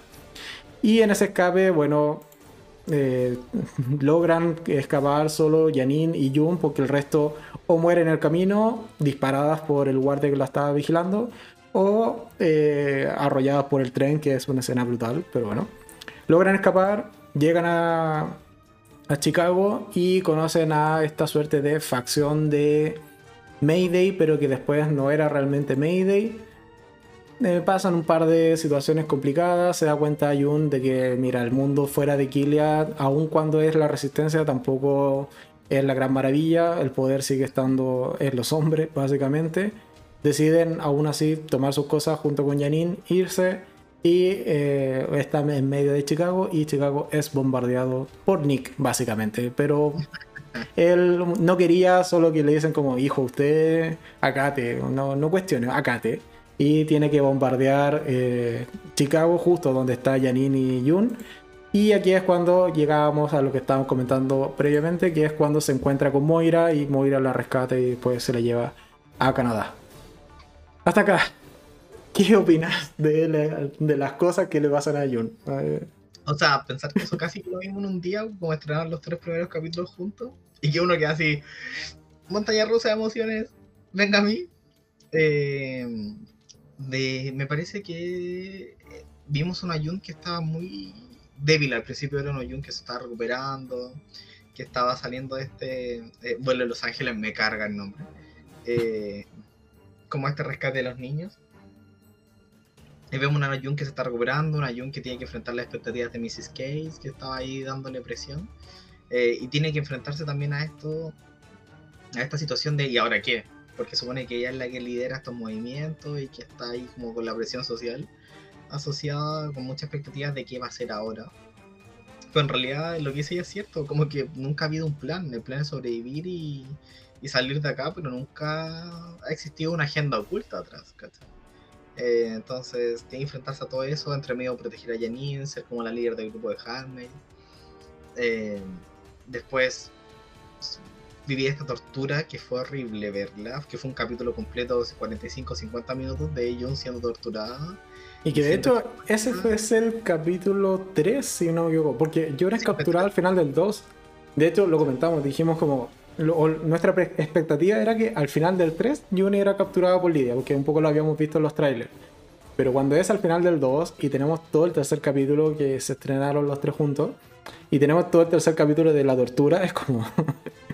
esto es de Handmaid. Y por eso, por este tipo de capítulos que vemos esta serie, porque es brutal esa. Sí, es brutal pensar en, cómo sucede, porque vemos estos dos primeros capítulos donde pasan y, y, vemos que, que Jun ahí ayuda a resignificar y a proteger a Mrs. Case con todo lo que sucede y a como darle este empoderamiento que creo que es el, el, rol que tiene Jun en realidad en la serie, es como el empoderamiento, es como no se olviden que ustedes son capaces de hacer cosas, a pesar de que el mundo y los hombres del lugar eh, lo digan lo contrario.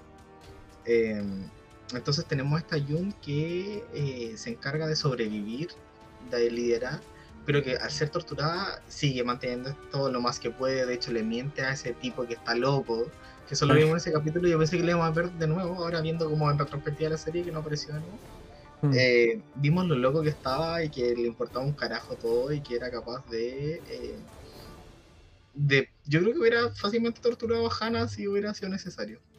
Sí, sí, totalmente. o sea, y aparte el mismo Joseph se lo dice, o sea, olvídate de que Hannah es importante por ser una niña, o sea, aquí lo que, importa es el poder y tú estás dejando mal a, a Gilead, porque está demostrando que no tenemos el control ni el poder de mantener esta estructura.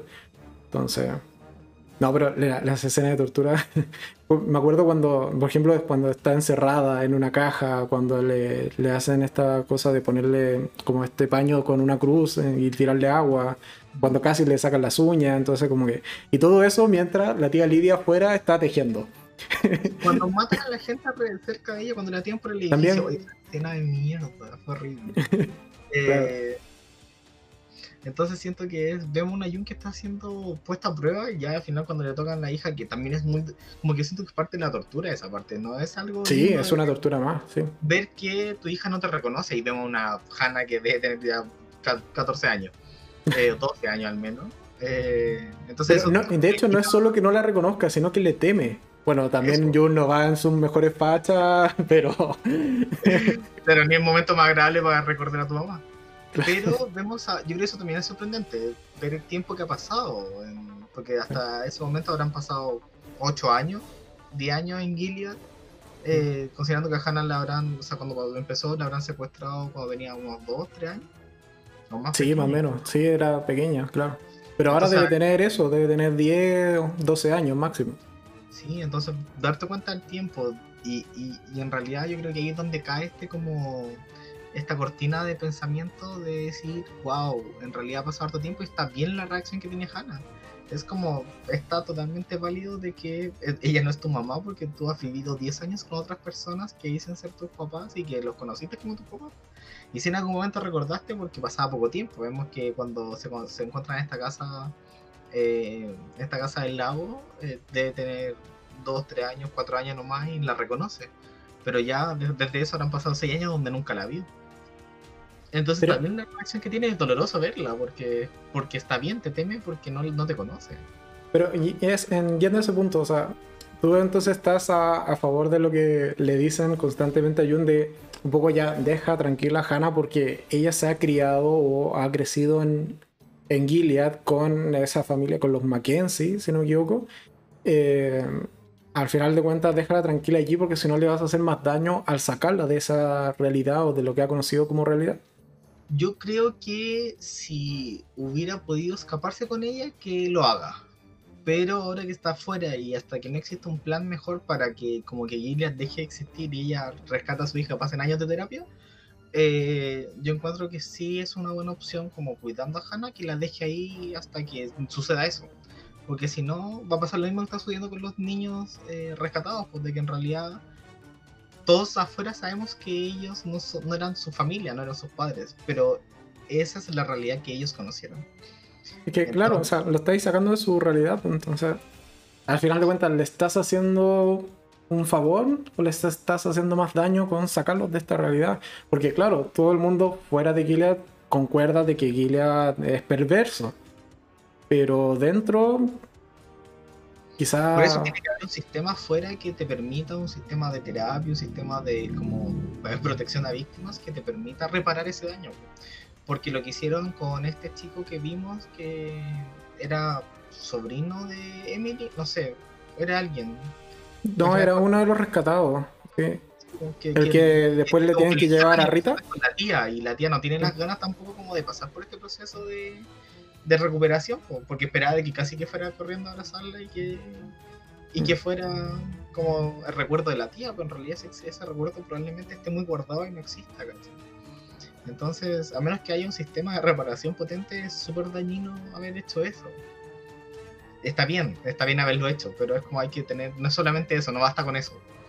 lo importante es que en una realidad como la de tú tendrías trabajo ahí a mano llena. Eso sí. Pero sí, concuerdo contigo. O sea, es un inicio o mitad de temporada que es brutal, como siempre. De hecho, el capítulo 5, si no me equivoco, es el de Chicago, en donde todos dábamos por muerta. Yo al menos daba por muerta a Janine. Y tú insistías en que mientras no hubiese cuerpo, sí está bien, pero quizás también hubiese sido un buen final. Yo al menos era la esperanza de, por favor, déjenla en paz. Pero no, ya, ¿para qué? Sí. nunca se ha cortado en mostrar un cuerpo, así que hasta que no haya cuerpo, yo digo que están peor. No, totalmente. Así que, no, y después vemos a esta Jun que, que, que, se da cuenta y se decepciona de esta resistencia, que es una resistencia muy similar a lo que sucede en Gilead. Mm. Es como hombres abusivos, con uso de armamento, con armas de fuego, y que no te están favoreciendo nada, solo te están solo están sobreviviendo, porque es lo que le dice ella en algún momento, creo, a este tipo, que ni siquiera me acuerdo su nombre, eh, Pero importante. están, como usted está sobreviviendo y están planeando, nada. Incluso ahora que estamos pensando, estamos recordando esta serie, el tipo nombra una como un movimiento que solo se encarga de matar guardias. Que yo creo que ese también puede aparecer en las próximas próximas próximas temporadas, porque es como mm, probablemente no está ahí porque sí. Eh, o sea, estamos claros que en algún. De esto lo, lo, vamos a comentar más adelante y lo comentamos también cuando terminamos de ver la, la temporada de que es evidente que June tiene que volver a Gilead en algún punto. ¿Con quién, cuándo, cómo y dónde va a volver? Es un poco lo, que queda a la, incógnita, pero algo que es certero es que June tiene que volver a Gilead. Mm. Ya sea, no sé, como espía o encubierta, pero de alguna manera tiene que volver. Uno, porque es parte de la misión de rescate que tiene de, de Hannah y dos, porque la serie no se sostiene sin Gilead. Entonces, un poco para mantener la estructura de la serie necesitamos más tiempo en Gilead. No creo que nos baste con los puntos de vista de Janine y Mrs. Case o de la tía Lidia. O sea, necesitamos a Jun en Gilead para que la serie siga manteniendo el ritmo y manteniendo la calidad. No sé. Sí, así que de hecho, eso estaba pensando eso, el capítulo 4 y 5 es como cuando se escapan en este tanque de leche y después cuando... Eh, Llegan a Canadá, sí, bombardean Canadá. Y bueno, sigo entonces con mi resumen. Eh, bombardean Canadá y es rescatada eh, June por... O sea, en, algún momento van, en, algún momento van, a bombardear Canadá, muy bien. Bombardean Chicago, June es rescatada por Moira y ahí tenemos esa escena en el barco que quita minutos, pero bueno, tenía que darle un poco de drama ahí a, su escapada en el, en el barco. Eh, llega finalmente, en algún punto la convencen de, que no se devuelva, de que no se tira al, mar o al río, no sé. El punto es que llegan a Canadá. Y empieza toda esta suerte de reencuentro con Baby Nicole, con Moira, con Luke, con el resto de... Eh, con Tuelo, por ejemplo, que, quien es la recibe en, el puerto. Eh, y tenemos básicamente todas estas escenas de reconstrucción, si se quiere, de Jun. Pero sabemos que Jun está súper lastimada. Y aquí un poco te nos vamos a saltar algunas partes y eh, preguntarte o hacerte la pregunta directa de Jun con Luke. ¿Qué te pareció ese reencuentro, esa historia en general? doloroso reencuentro. Porque después viene la Yu con, Link, con Nick, así que primero con Luke. con su otra pareja, sí. Eh, yo creo que fue un encuentro doloroso porque había mucha expectativa. Estaba esto de vuelvo, pero no vuelvo con nuestra hija. Entonces el miedo asociado a eso, a ese reencuentro, el miedo asociado como a, a qué va a pensar el otro, porque ellos no se conocieron. O sea, de hecho, mm, yo creo que Luke sabía más de, de Jun que Jun de Luke afuera. Sabía esto, en algún momento yo creo que lo único que se enteró fue cuando Nick le dijo así como que les pasó las cartas. Eh, y con eso como empezó a hacer el movimiento afuera. Pero no había más conocimiento, entonces es como, estará bien, estará con otra persona, anda a saber tú cómo que puede pensar en ese momento. Pero eh, fue un encuentro doloroso, pero también muy liberador. Siento que cuando Luke le dice así como, onda, lo que me importa es estás tú, estás acá, estás bien, nos encontramos, sácate esa culpa. Eh, puede avanzar, como que puede ser capaz de decir, ya, estoy acá y puedo llegar a Canadá. Después vemos como esta relación con Luke es muy dolorosa, es muy abusiva incluso, es desde, desde su parte, desde la parte de Jun. Eh, vemos y vemos como también está como historia sobreviviente, como la familia cambia, porque esperar de que la persona que llega después de ocho años de trauma vuelva y sea la misma que tú conociste cuando lo secuestraron, eh, es, fue una fantasía, porque eh, de hecho lo vemos, lo vemos como hasta el juicio, como de que yo sentía vergüenza de que Luke conociera todo lo que pasó y todo lo que tuvo que hacer, eh, y eso conoció como la décima parte de lo que tuvo que hacer. pero también vemos como un poquito cómo se ha transformado esta relación, cómo, cómo avanza hacia entre comillas, una relación más sana, más transparente. Pero eh, yo creo que ver a Luke muy destrozado cada vez que intenta acercarse a Yun es como la parte más difícil de la serie en ese sentido de, cómo están recuperando su relación. No sé qué te parece a ti, qué visión tienes de la relación con Luke. O sea, a ver, es un poco o sea, estoy de acuerdo con lo, con lo que comentas, o sea, es una relación que comienza con esta Jun súper cerrada y súper traumatizada. Eh, con esta escena que tienen en el barco, justo cuando llega Jun, que un poco le dice, eh, sorry, o sea, solo, solo soy yo, le dice algo así. O sea, no, no vengo con Hannah al final de cuentas. Y desde ahí ya sabemos que Jun siente culpa, siente, siente que no debería estar realmente allí y que no cumplió esta misión de de quedarse y de no volver con, con, Luke cuando pudo hacerlo, cuando rescataron a Nicole, por ejemplo, por esta misión que al final de cuentas falló y que no logró rescatar a, Hannah. Entonces, es una relación que no sé si va a terminar bien realmente. Yo creo que, eh, bueno, con el final de temporada que tenemos probablemente no termine bien. y te estás quedando un poco pegado, pero bueno, vamos a Todavía se te escucha, al menos. El punto es que. Sigues ahí. El punto es que em, sí, o sea, es una relación que está, está, tensa, está complicada, pero hay que ver cómo, cómo, se va desarrollando. Tienen momentos que son dolorosos, evidentemente. Por ejemplo, esa escena cuando Jun recién llega y que se da esa ducha y vemos que está toda moreteada, ensangrentada, herida, y, te das cuenta de que sí, o sea, tiene todas esas marcas físicas de lo que ha vivido en, en Gilead. Entonces, después, cuando vemos esta suerte de...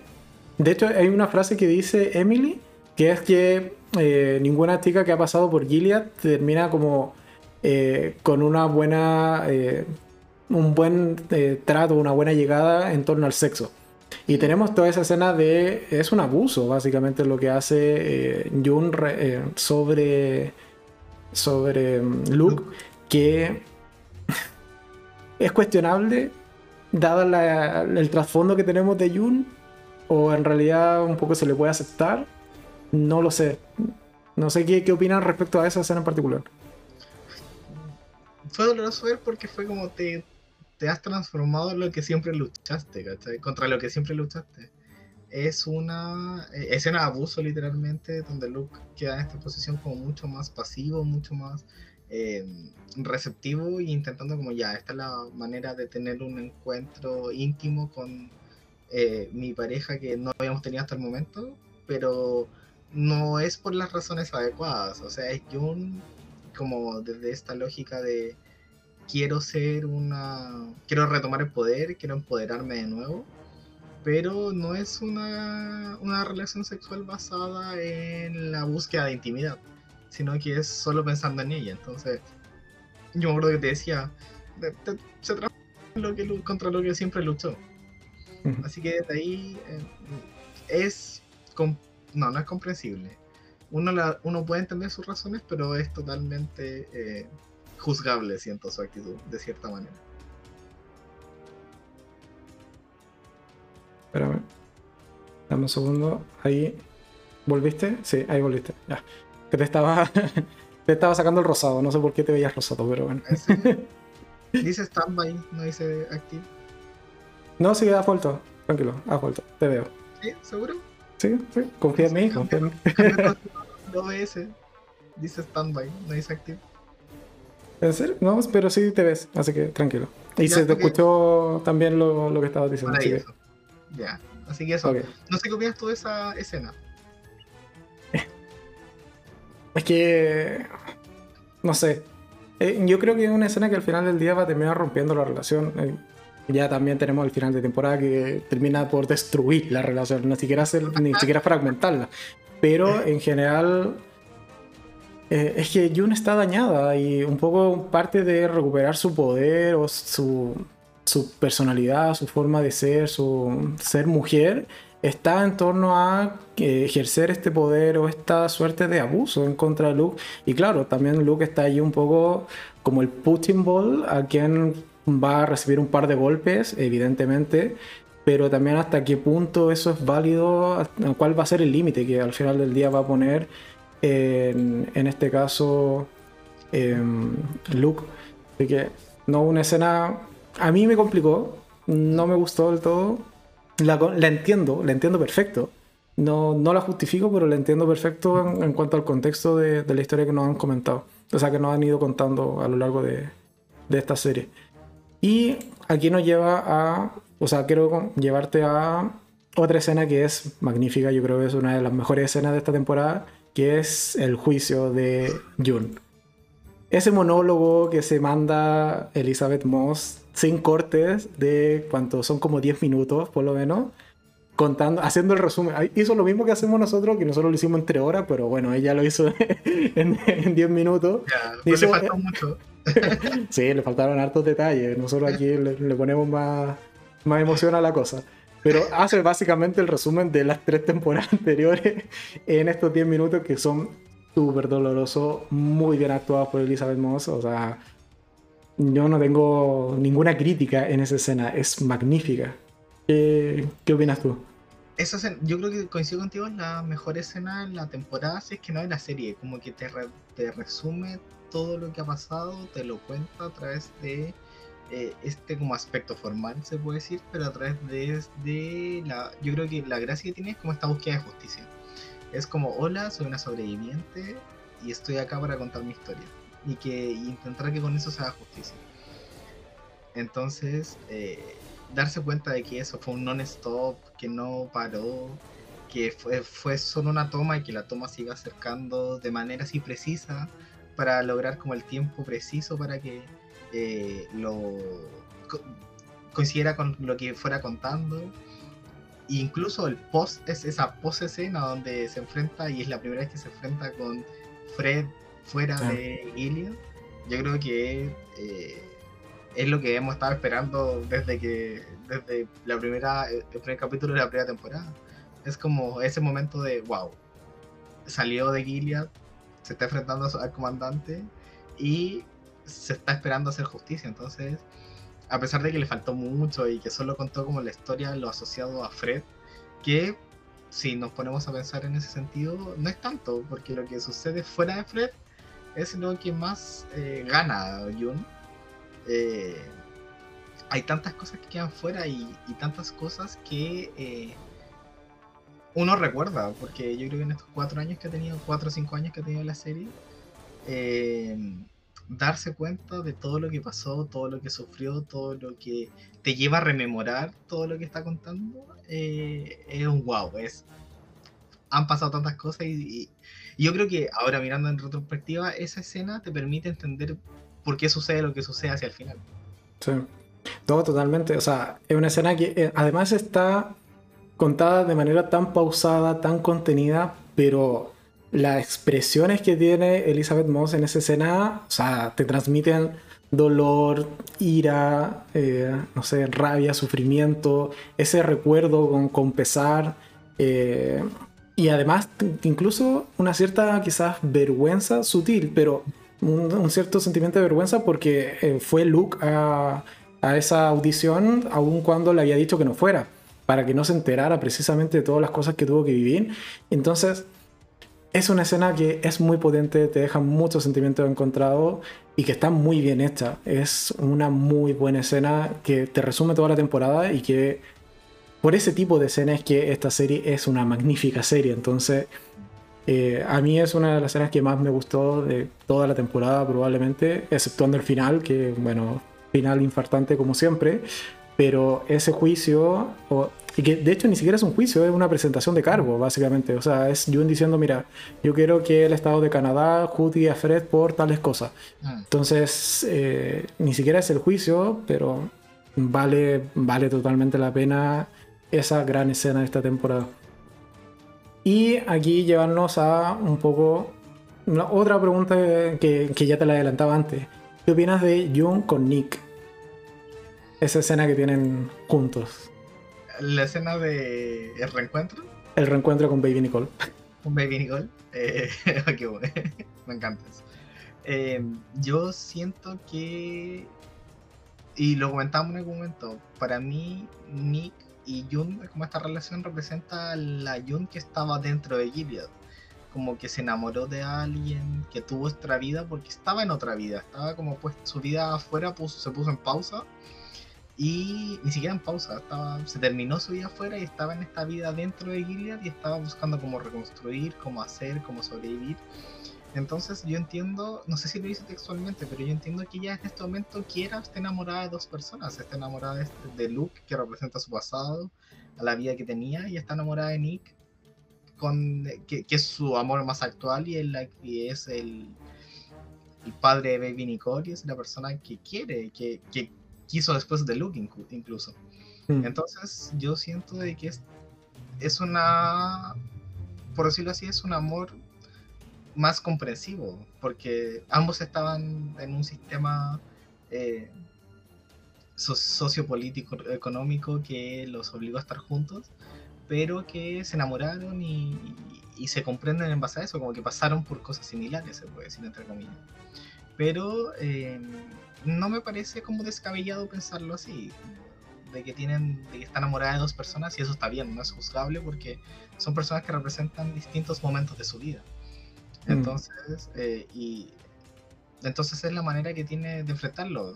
Lo utiliza de cierta manera, utiliza esa relación, pero lo hace porque sabe que Nick tampoco quiere ese sistema. O sea, Nick llegó a ese sistema porque estaba desempleado, porque estaba en la búsqueda de otras cosas pero no pero yo creo que Nick tampoco avala un sistema así de perverso. No, totalmente. De hecho, estaba viendo los comentarios. Claro, esto de que en algún momento lo planteamos como en, el primer directo que hicimos de, de que podía ser un síndrome de Estocolmo.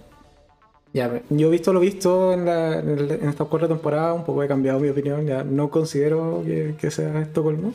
Y de hecho, un poco lo, comentábamos en ese momento, tuvo sin darme el spoiler de que esto después iba a evolucionar en una relación quizá más de amor, pero un poco es claro, es esto de... Es la persona que le entiende, es la persona que le prestó apoyo, que le dio un sentimiento que no fuese maltrato dentro de Gilead y que, claro, se desencadena en, esta suerte de un amor, básicamente, que puedas eh, tener con eh, este chico que conoces dentro de esta realidad. Y además que tienes este hecho de que es una relación que funciona, funciona dentro de las reglas de Gilead. O sea, tenemos que Nick, muchas de las cosas que hace, las hace básicamente por en este caso, a tratar de ayudar a, a Yun. No todo le sale bien, no tiene tanto poder, pero lo hace por, yo creo, un sentimiento o un cariño que tiene hacia, hacia el personaje de Yun. Y un poco para resumir, casi que tenemos como que Offred se enamoró de Nick y mm. tenemos a Yun enamorada de, en este caso, de Luke. Porque esta, esta dualidad de la personalidad de, de, Elizabeth Moss interpretando a estos personajes se ve súper latente en el final de esta temporada.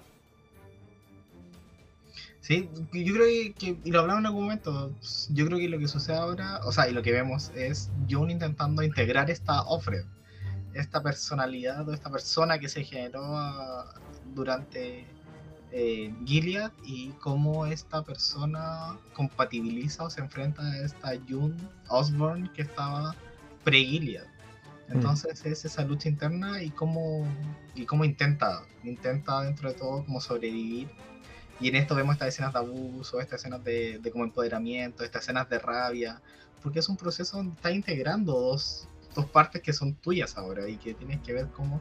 Incluso esta podemos hablar y subdividirla en la Jun que no tiene a Hannah, Offred que tuvo a Hannah y que la perdió. Entonces así se puede ir jugando con esa sensación y, poder intentar entender un poquito cómo está sobreviviendo y cómo se está enfrentando a esto. Porque no es fácil.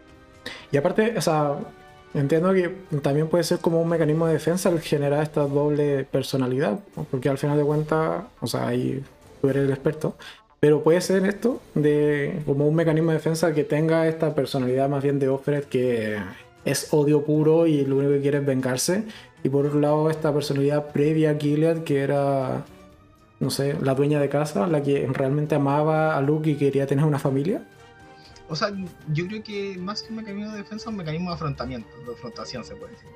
Eh, y no saquemos como en la lógica doble personalidad, sino que son dos personas que se están enfrentando, no, porque no están separadas, no están separadas en dos momentos, sino que mientras existió Fred, siempre estuvo Jun detrás, como intentando sostenerla, y ahora que está Osborne, se puede decir, fuera de Gilead, está esta Jun detrás, o sea, está Offred detrás, que eh, la sostiene y sostiene su furia, sostiene su rabia y su, necesidad de justicia.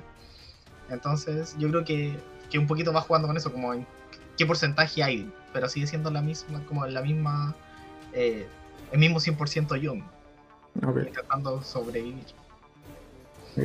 Pero aquí como esta serie se caracteriza por los colores, yo creo que cuando ya hacia el final de temporada, y aquí vamos a entrar ya en, el último tema que probablemente comentaremos en este directo, que es el final de la temporada, que eh, June Osborne vuelva a vestir de rojo, es un mensaje gráfico súper potente de cara al término de la temporada. Aun cuando es un abrigo, un abrigo maravilloso. Yo querría un abrigo como ese. Pero Jun al final del día vuelve a vestir de rojo como Offred. Wow. O sea, siempre hemos hablado y siempre hemos destacado lo importante y lo eh, relevante y, destacable que es el color dentro de la serie y las escenas y la fotografía y el montaje que tienen, y que esto no deja de ser, o sea, lo hablamos en, la escena del, del, juicio, es como, están tan preocupados de esos detalles que es grato y es un gusto ver cómo esta serie se puede armar y se puede como eh, llevar al máximo y exprimir esa emoción, ese sentimiento. Eh, a más no poder y cuando, bueno, lo vimos con esto del, de Mrs. Case, como eh, con estas manchas de rojo y que nos van a spoilear después lo que sucede, lo vemos. Eh, también eh, a lo largo de la serie, o sea, eso mismo, porque Yu mientras escapa pasa por varios colores o varias tonalidades de colores, o sea, mientras está en Chicago, la misión de, escape está casi totalmente vestida de amarillo, o al menos eh, un poco ese es el, color representativo. Después cuando llega a Canadá, por un lado es tonalidad de gris y también de negro cuando va al juicio y se tiene que enfrentar tanto a Fred como a Serena. Entonces, pero que de cara a después de tener esta conversación con Fred, que eh, es un tanto peculiar, que yo tuve mi interpretación, tú tuviste la, la tuya propia, eh, que vuelva a vestir de rojo un poco adoptando o dejando salir a esta Offred que estaba ahí un poco eh, presionando por esta venganza, creo que es un... Visualmente es un buen cierre para el personaje de, de Jun. Sí, completamente. Siento que eso es esta seña de inconsciente quizás, de wow, va a pasar algo. Volvió, volvió Offred, por decirlo así, volvió esta persona que está en Gilead y que, quiere venganza, quiere, quiere justicia, quiere retomar, eh, devolver un poco el daño que le hicieron. Eh, y si uno mira para atrás la serie puede decir, ya, si habían hartas escenas que podrían habernos dado pista de lo que iba a suceder ahora.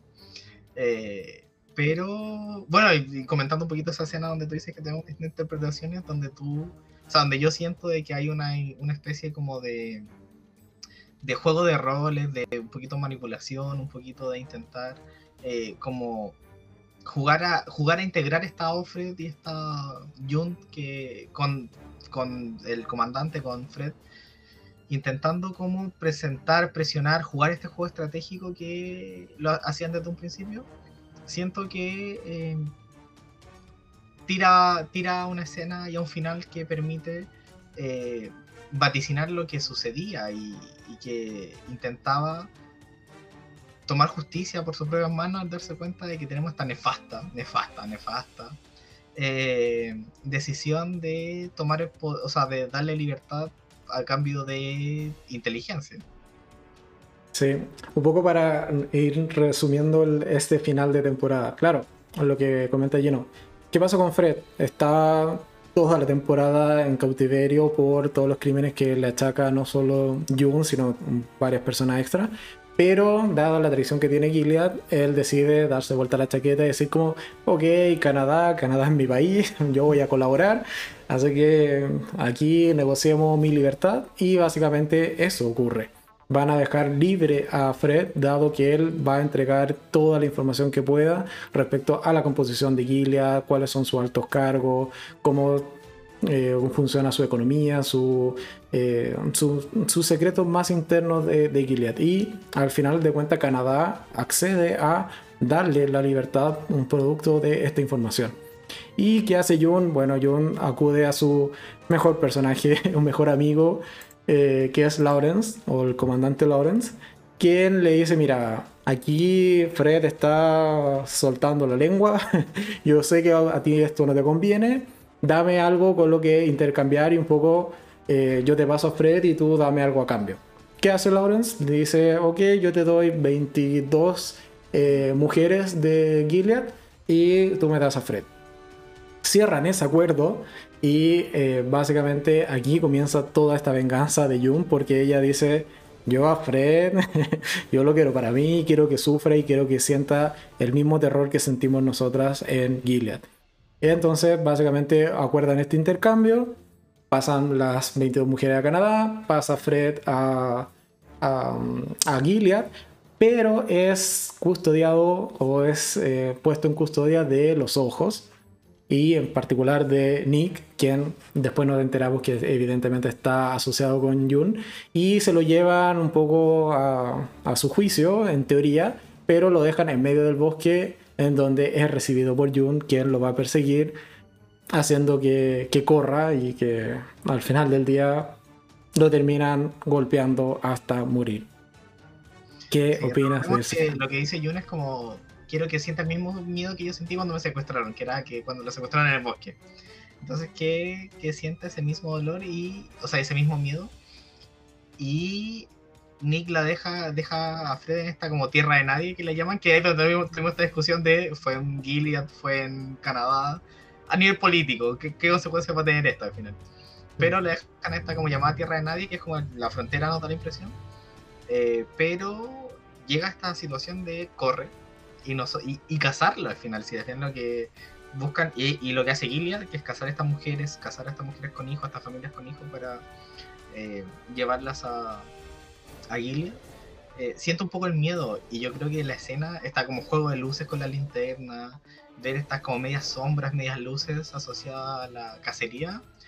Wow, wow, sentir el miedo, sentir la ver la cara de pánico de Fred de enfrentarse a todo esto, de incluso el, miedo que tiene cuando Nick lo cuando queda custodia de Nick, cuando es como lo, hay traición, desde incluso desde antes, desde Canadá, desde que tú le dices no, no te vas a Ginebra, ahí ver esa cara, esa expresión de Fred, de que se la está dando así de winner, y estaba diciendo, aquí gané yo. Y no, amigo, la destino de tiene preparado otra cosa.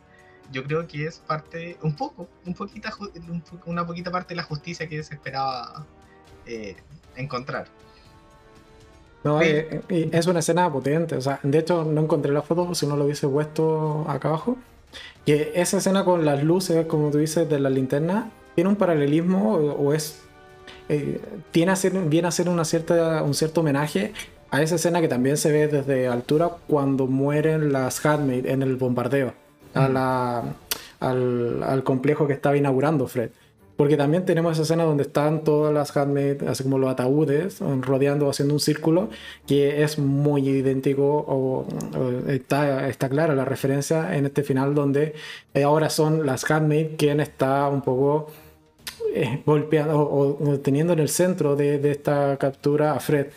Y bueno, Fred termina colgado yo creo que ese ahí le hubiese dado un par de segundos extra a esa escena de Fred colgado.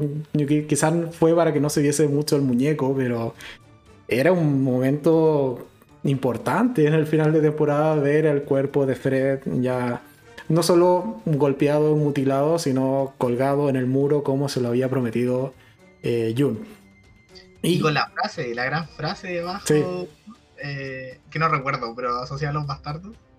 Eh, la frase de la primera temporada, sí. De oro, de oro ese momento, es el momento que todos que todos esperábamos de... Pero fue cuánto, un segundo, dos segundos y yo fue como, cuando lo vi fue como, espérate, ¿por qué fue tan cortito? Yo quería disfrutar de esto, así como ponerlo de wallpaper por último, no sé. yo ahí imprimir, listo, hay un, pan cuadro.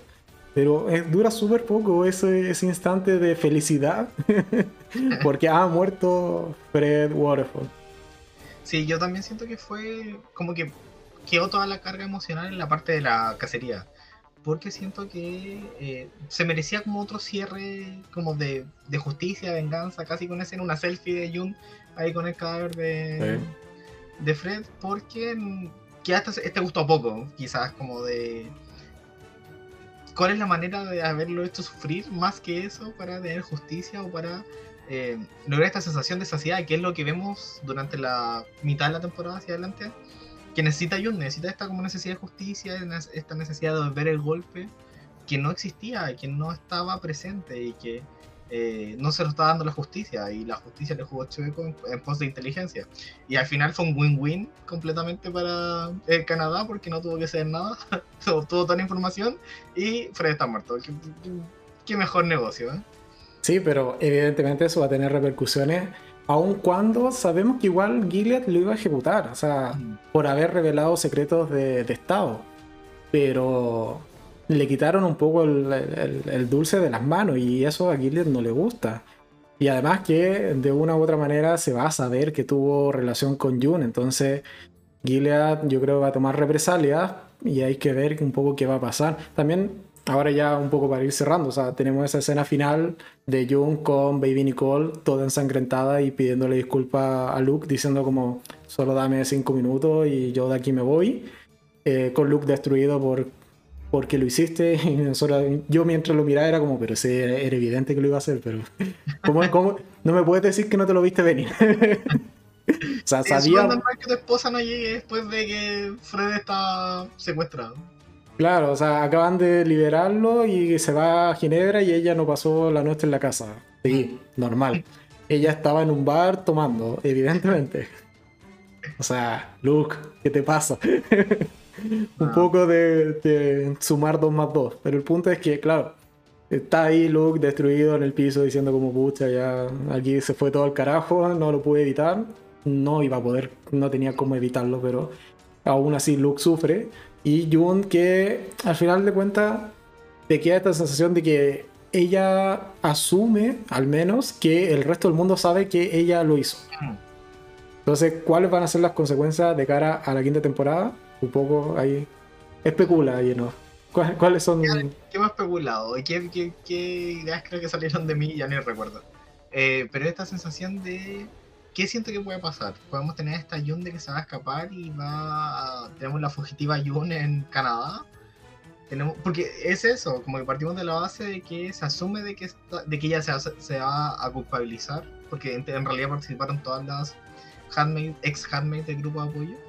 Eh, pero siento que ella se va a culpar de, esta situación. Y, ¿Y qué opina Moira de esto?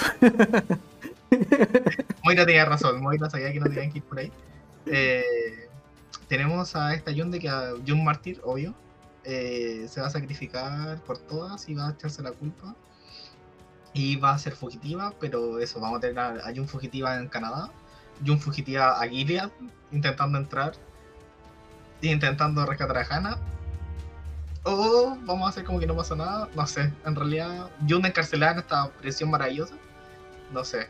En realidad, me cuesta ver qué va a pasar porque eso, partimos de una base, de un supuesto de que todos saben de que ella fue. A ver, ya, yo me voy un poco antes. Yo parto de la base de que Jun asume que todo el mundo lo sabe. Y un poco lo que comentábamos cuando terminamos de ver el capítulo de que depende de dónde ocurrió. Porque si ocurrió en Gilead, puede ser que mm, como que dé un poco a Canadá le dé un poco lo mismo. Mm. O sea, los crímenes de Gilead ocurren en Gilead y aquí ellos no se meten. Yo tiendo a pensar que pudo haber sido allí, puesto que de alguna forma Nick tenía que tener acceso a ese lugar, a ese bosque. Pero también me hace ruido con que por qué estaban el resto de las Hadme. Entonces, si está en el resto de las Hadme, tiendo a pensar de que quizás no fue en Gilead, porque los ojos pueden ser muy buena onda, tenerle mucha confianza a Nick, pero no hubiesen dejado entrar a todas las Hadme que vemos en el final de temporada.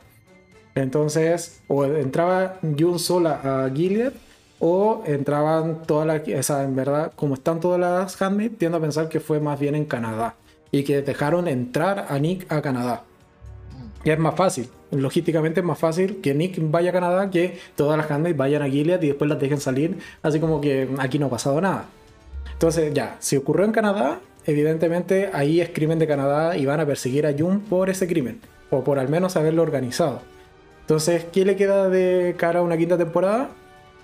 eh, irse a prisión con Serena y ser compañera de Zelda y mandarse, no sé, tejidos todos los días, mandarse la Biblia así como con mensajes, no sé, o eh, escapar de encubierta a Gilead y un poco pidiéndole la ayuda a Lorenz, pidiéndole ayuda a Nick.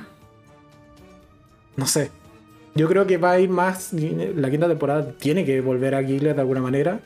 Quizás tiendo a pensar de que se va a ir escapando poco. O va a ser Mayday, no sé, se va a ir a, a The Real Mayday y va a ser resistencia allá, no sé, es extraño. Claro, o sea, por ejemplo, por ejemplo, podría no volver a Gilead, sino volver a Chicago y ser parte de la resistencia. lo veo, lo veo totalmente, así como fugitiva de Gilead, eh, volver a Chicago. Yo creo que por ahí puede ir, tienes razón, puede ser que vuelva a Chicago, sea parte de la resistencia y un poco cómo poder volver a Canadá sería básicamente con algo más de valor. Sea, llevando a Lawrence de vuelta, a, o sea, llevando a Lawrence a Canadá o llevando al, que ahora es comandante como supremo o el que tiene el puesto de Fred. No, no recuerdo cómo se llama, que es este que visita a Fred. Sí, pero, o sea, pero ese es de como de el estado donde están ellos, pero deben haber más eh, poderosos. Pero yo creo que por ahí va un poco el, final de. O el destino más bien de, de Fred. Esa de, de Fred. De Offred. Mm. En la quinta temporada. Sí, ¿qué va a pasar con Serena esto? Porque también vemos de que Serena. Con esta triste conexión por Zoom. Como de qué va a suceder con ella. Sabiendo de que. Le, bueno, le llega el dedo de regalo de Fred. Eh, ¿Qué va a pasar con ella? Gilead va a reclamarla como cuerpo hijo de del Estado. ¿De, La van a dejar ahí, van a defenderla porque ya que tiene que ofrecer ahora, no puede ofrecer nada. Pero que, de hecho, ella misma lo dice, o sea, si vuelve a Gilead eh, sin esposo, porque de hecho se lo plantean en algún momento de volver sola.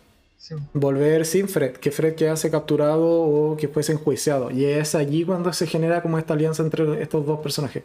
Entonces, ella misma dice, o sea, si vuelve, va a ser convertida en, en handmaid o va a ir a las colonias pero mayor futuro no tiene. Entonces, sí, hay que ver qué va a pasar con Serena. Ojalá que vuelva a tener un buen rol protagónico, que cambie las cosas al respecto. Quizás se una a la resistencia. O más que resistencia, quizás una nueva facción que intente cambiar las políticas tan duras que tiene Gilead, pero no lo sé. En general, ¿fue una buena temporada o no fue una buena temporada? Fue una buena temporada, como decía al principio, una temporada con un ritmo distinto, con apuestas muy distintas, con tendencia, con manteniendo una calidad espectacular, pero con como tomando otro giro, como avanzando en la trama, porque también podíamos, es cierto, se expande mucho más.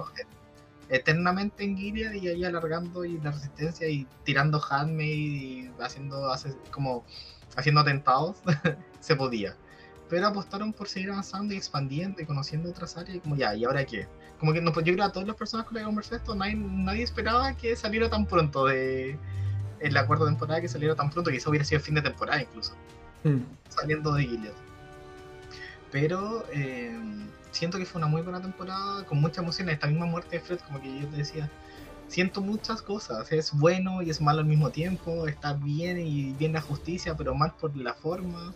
Pero era una manera en la que ellas podían como dar un cierre. Y yo creo que todas las demás quedaron así ya espectaculares para empezar a sanar. ¿Cachai? Pero las consecuencias de eso. Entonces, como que yo lo que más rescato de esta serie es que te hace sentir muchas cosas y, y te lleva a un límite ético, moral y, social que y personal incluso, como si estuvieras en la misma situación, yo creo que eso pasa mucho en las primeras temporadas, ¿qué harías? Mm. ¿Cachai?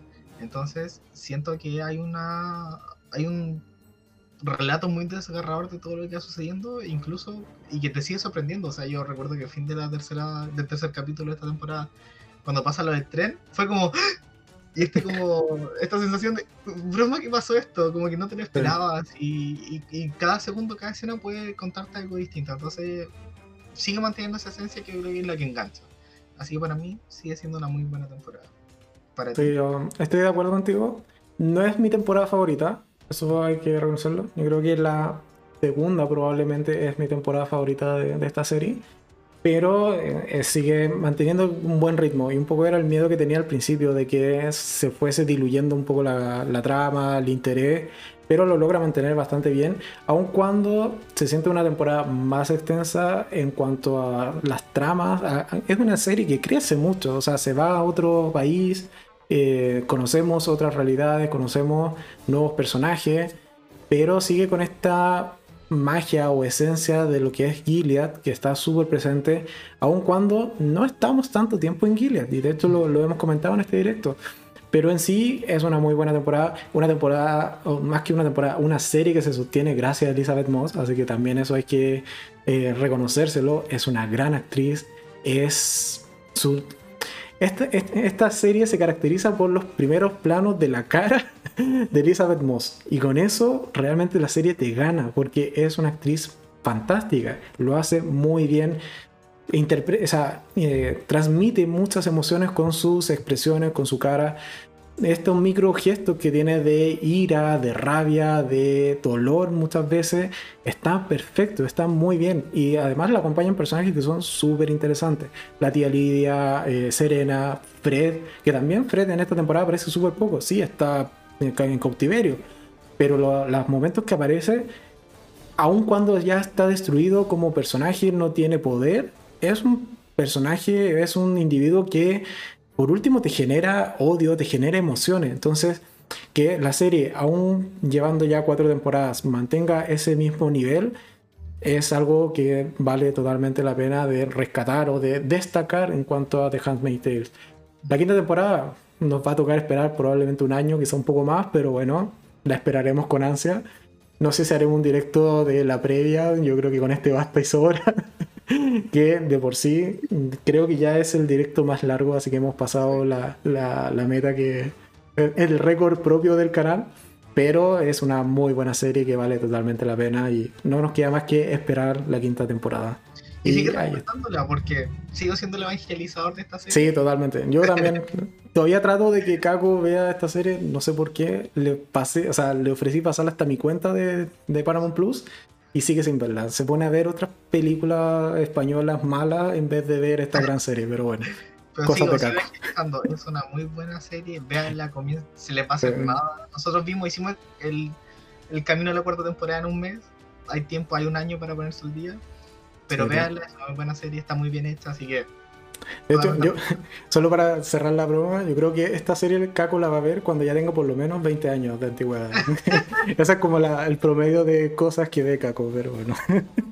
Un saludo a Caco si no está viendo. Yo sé que estaba en el chat delante, no sé si seguirá por ahí. pero en general... Esto va ahí presente. Sí, ya para ir cerrando, simplemente agradecer a todos los que estuvieron en el chat, los que nos estuvieron viendo eh, durante estas casi dos horas que hicimos de directo. Eh, las disculpas por el atraso, pero bueno, a mí se me había olvidado que hoy día era el Día del Padre, lleno ahí tuvo su celebración del Día del Padre. pero al final de cuentas pudimos hacerlo. Creo que salió todo bien, mejoramos la calidad, estamos a 1080 con nuevo layout y creo que ha salido todo bien. En algún momento te pusiste rosado, pero al menos te seguiste escuchando, que es lo importante.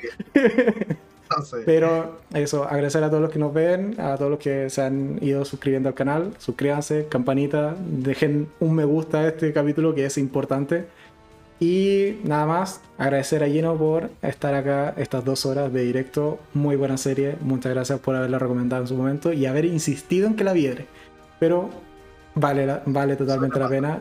Así que nada más, yo creo que ya nos vamos despidiendo. Y eso, mañana nuevo capítulo, como siempre ya está programado, así que eso, como siempre mañana nuevo capítulo. Gracias a todos, a todos. muchas gracias, pero nos vemos mañana. Adiós.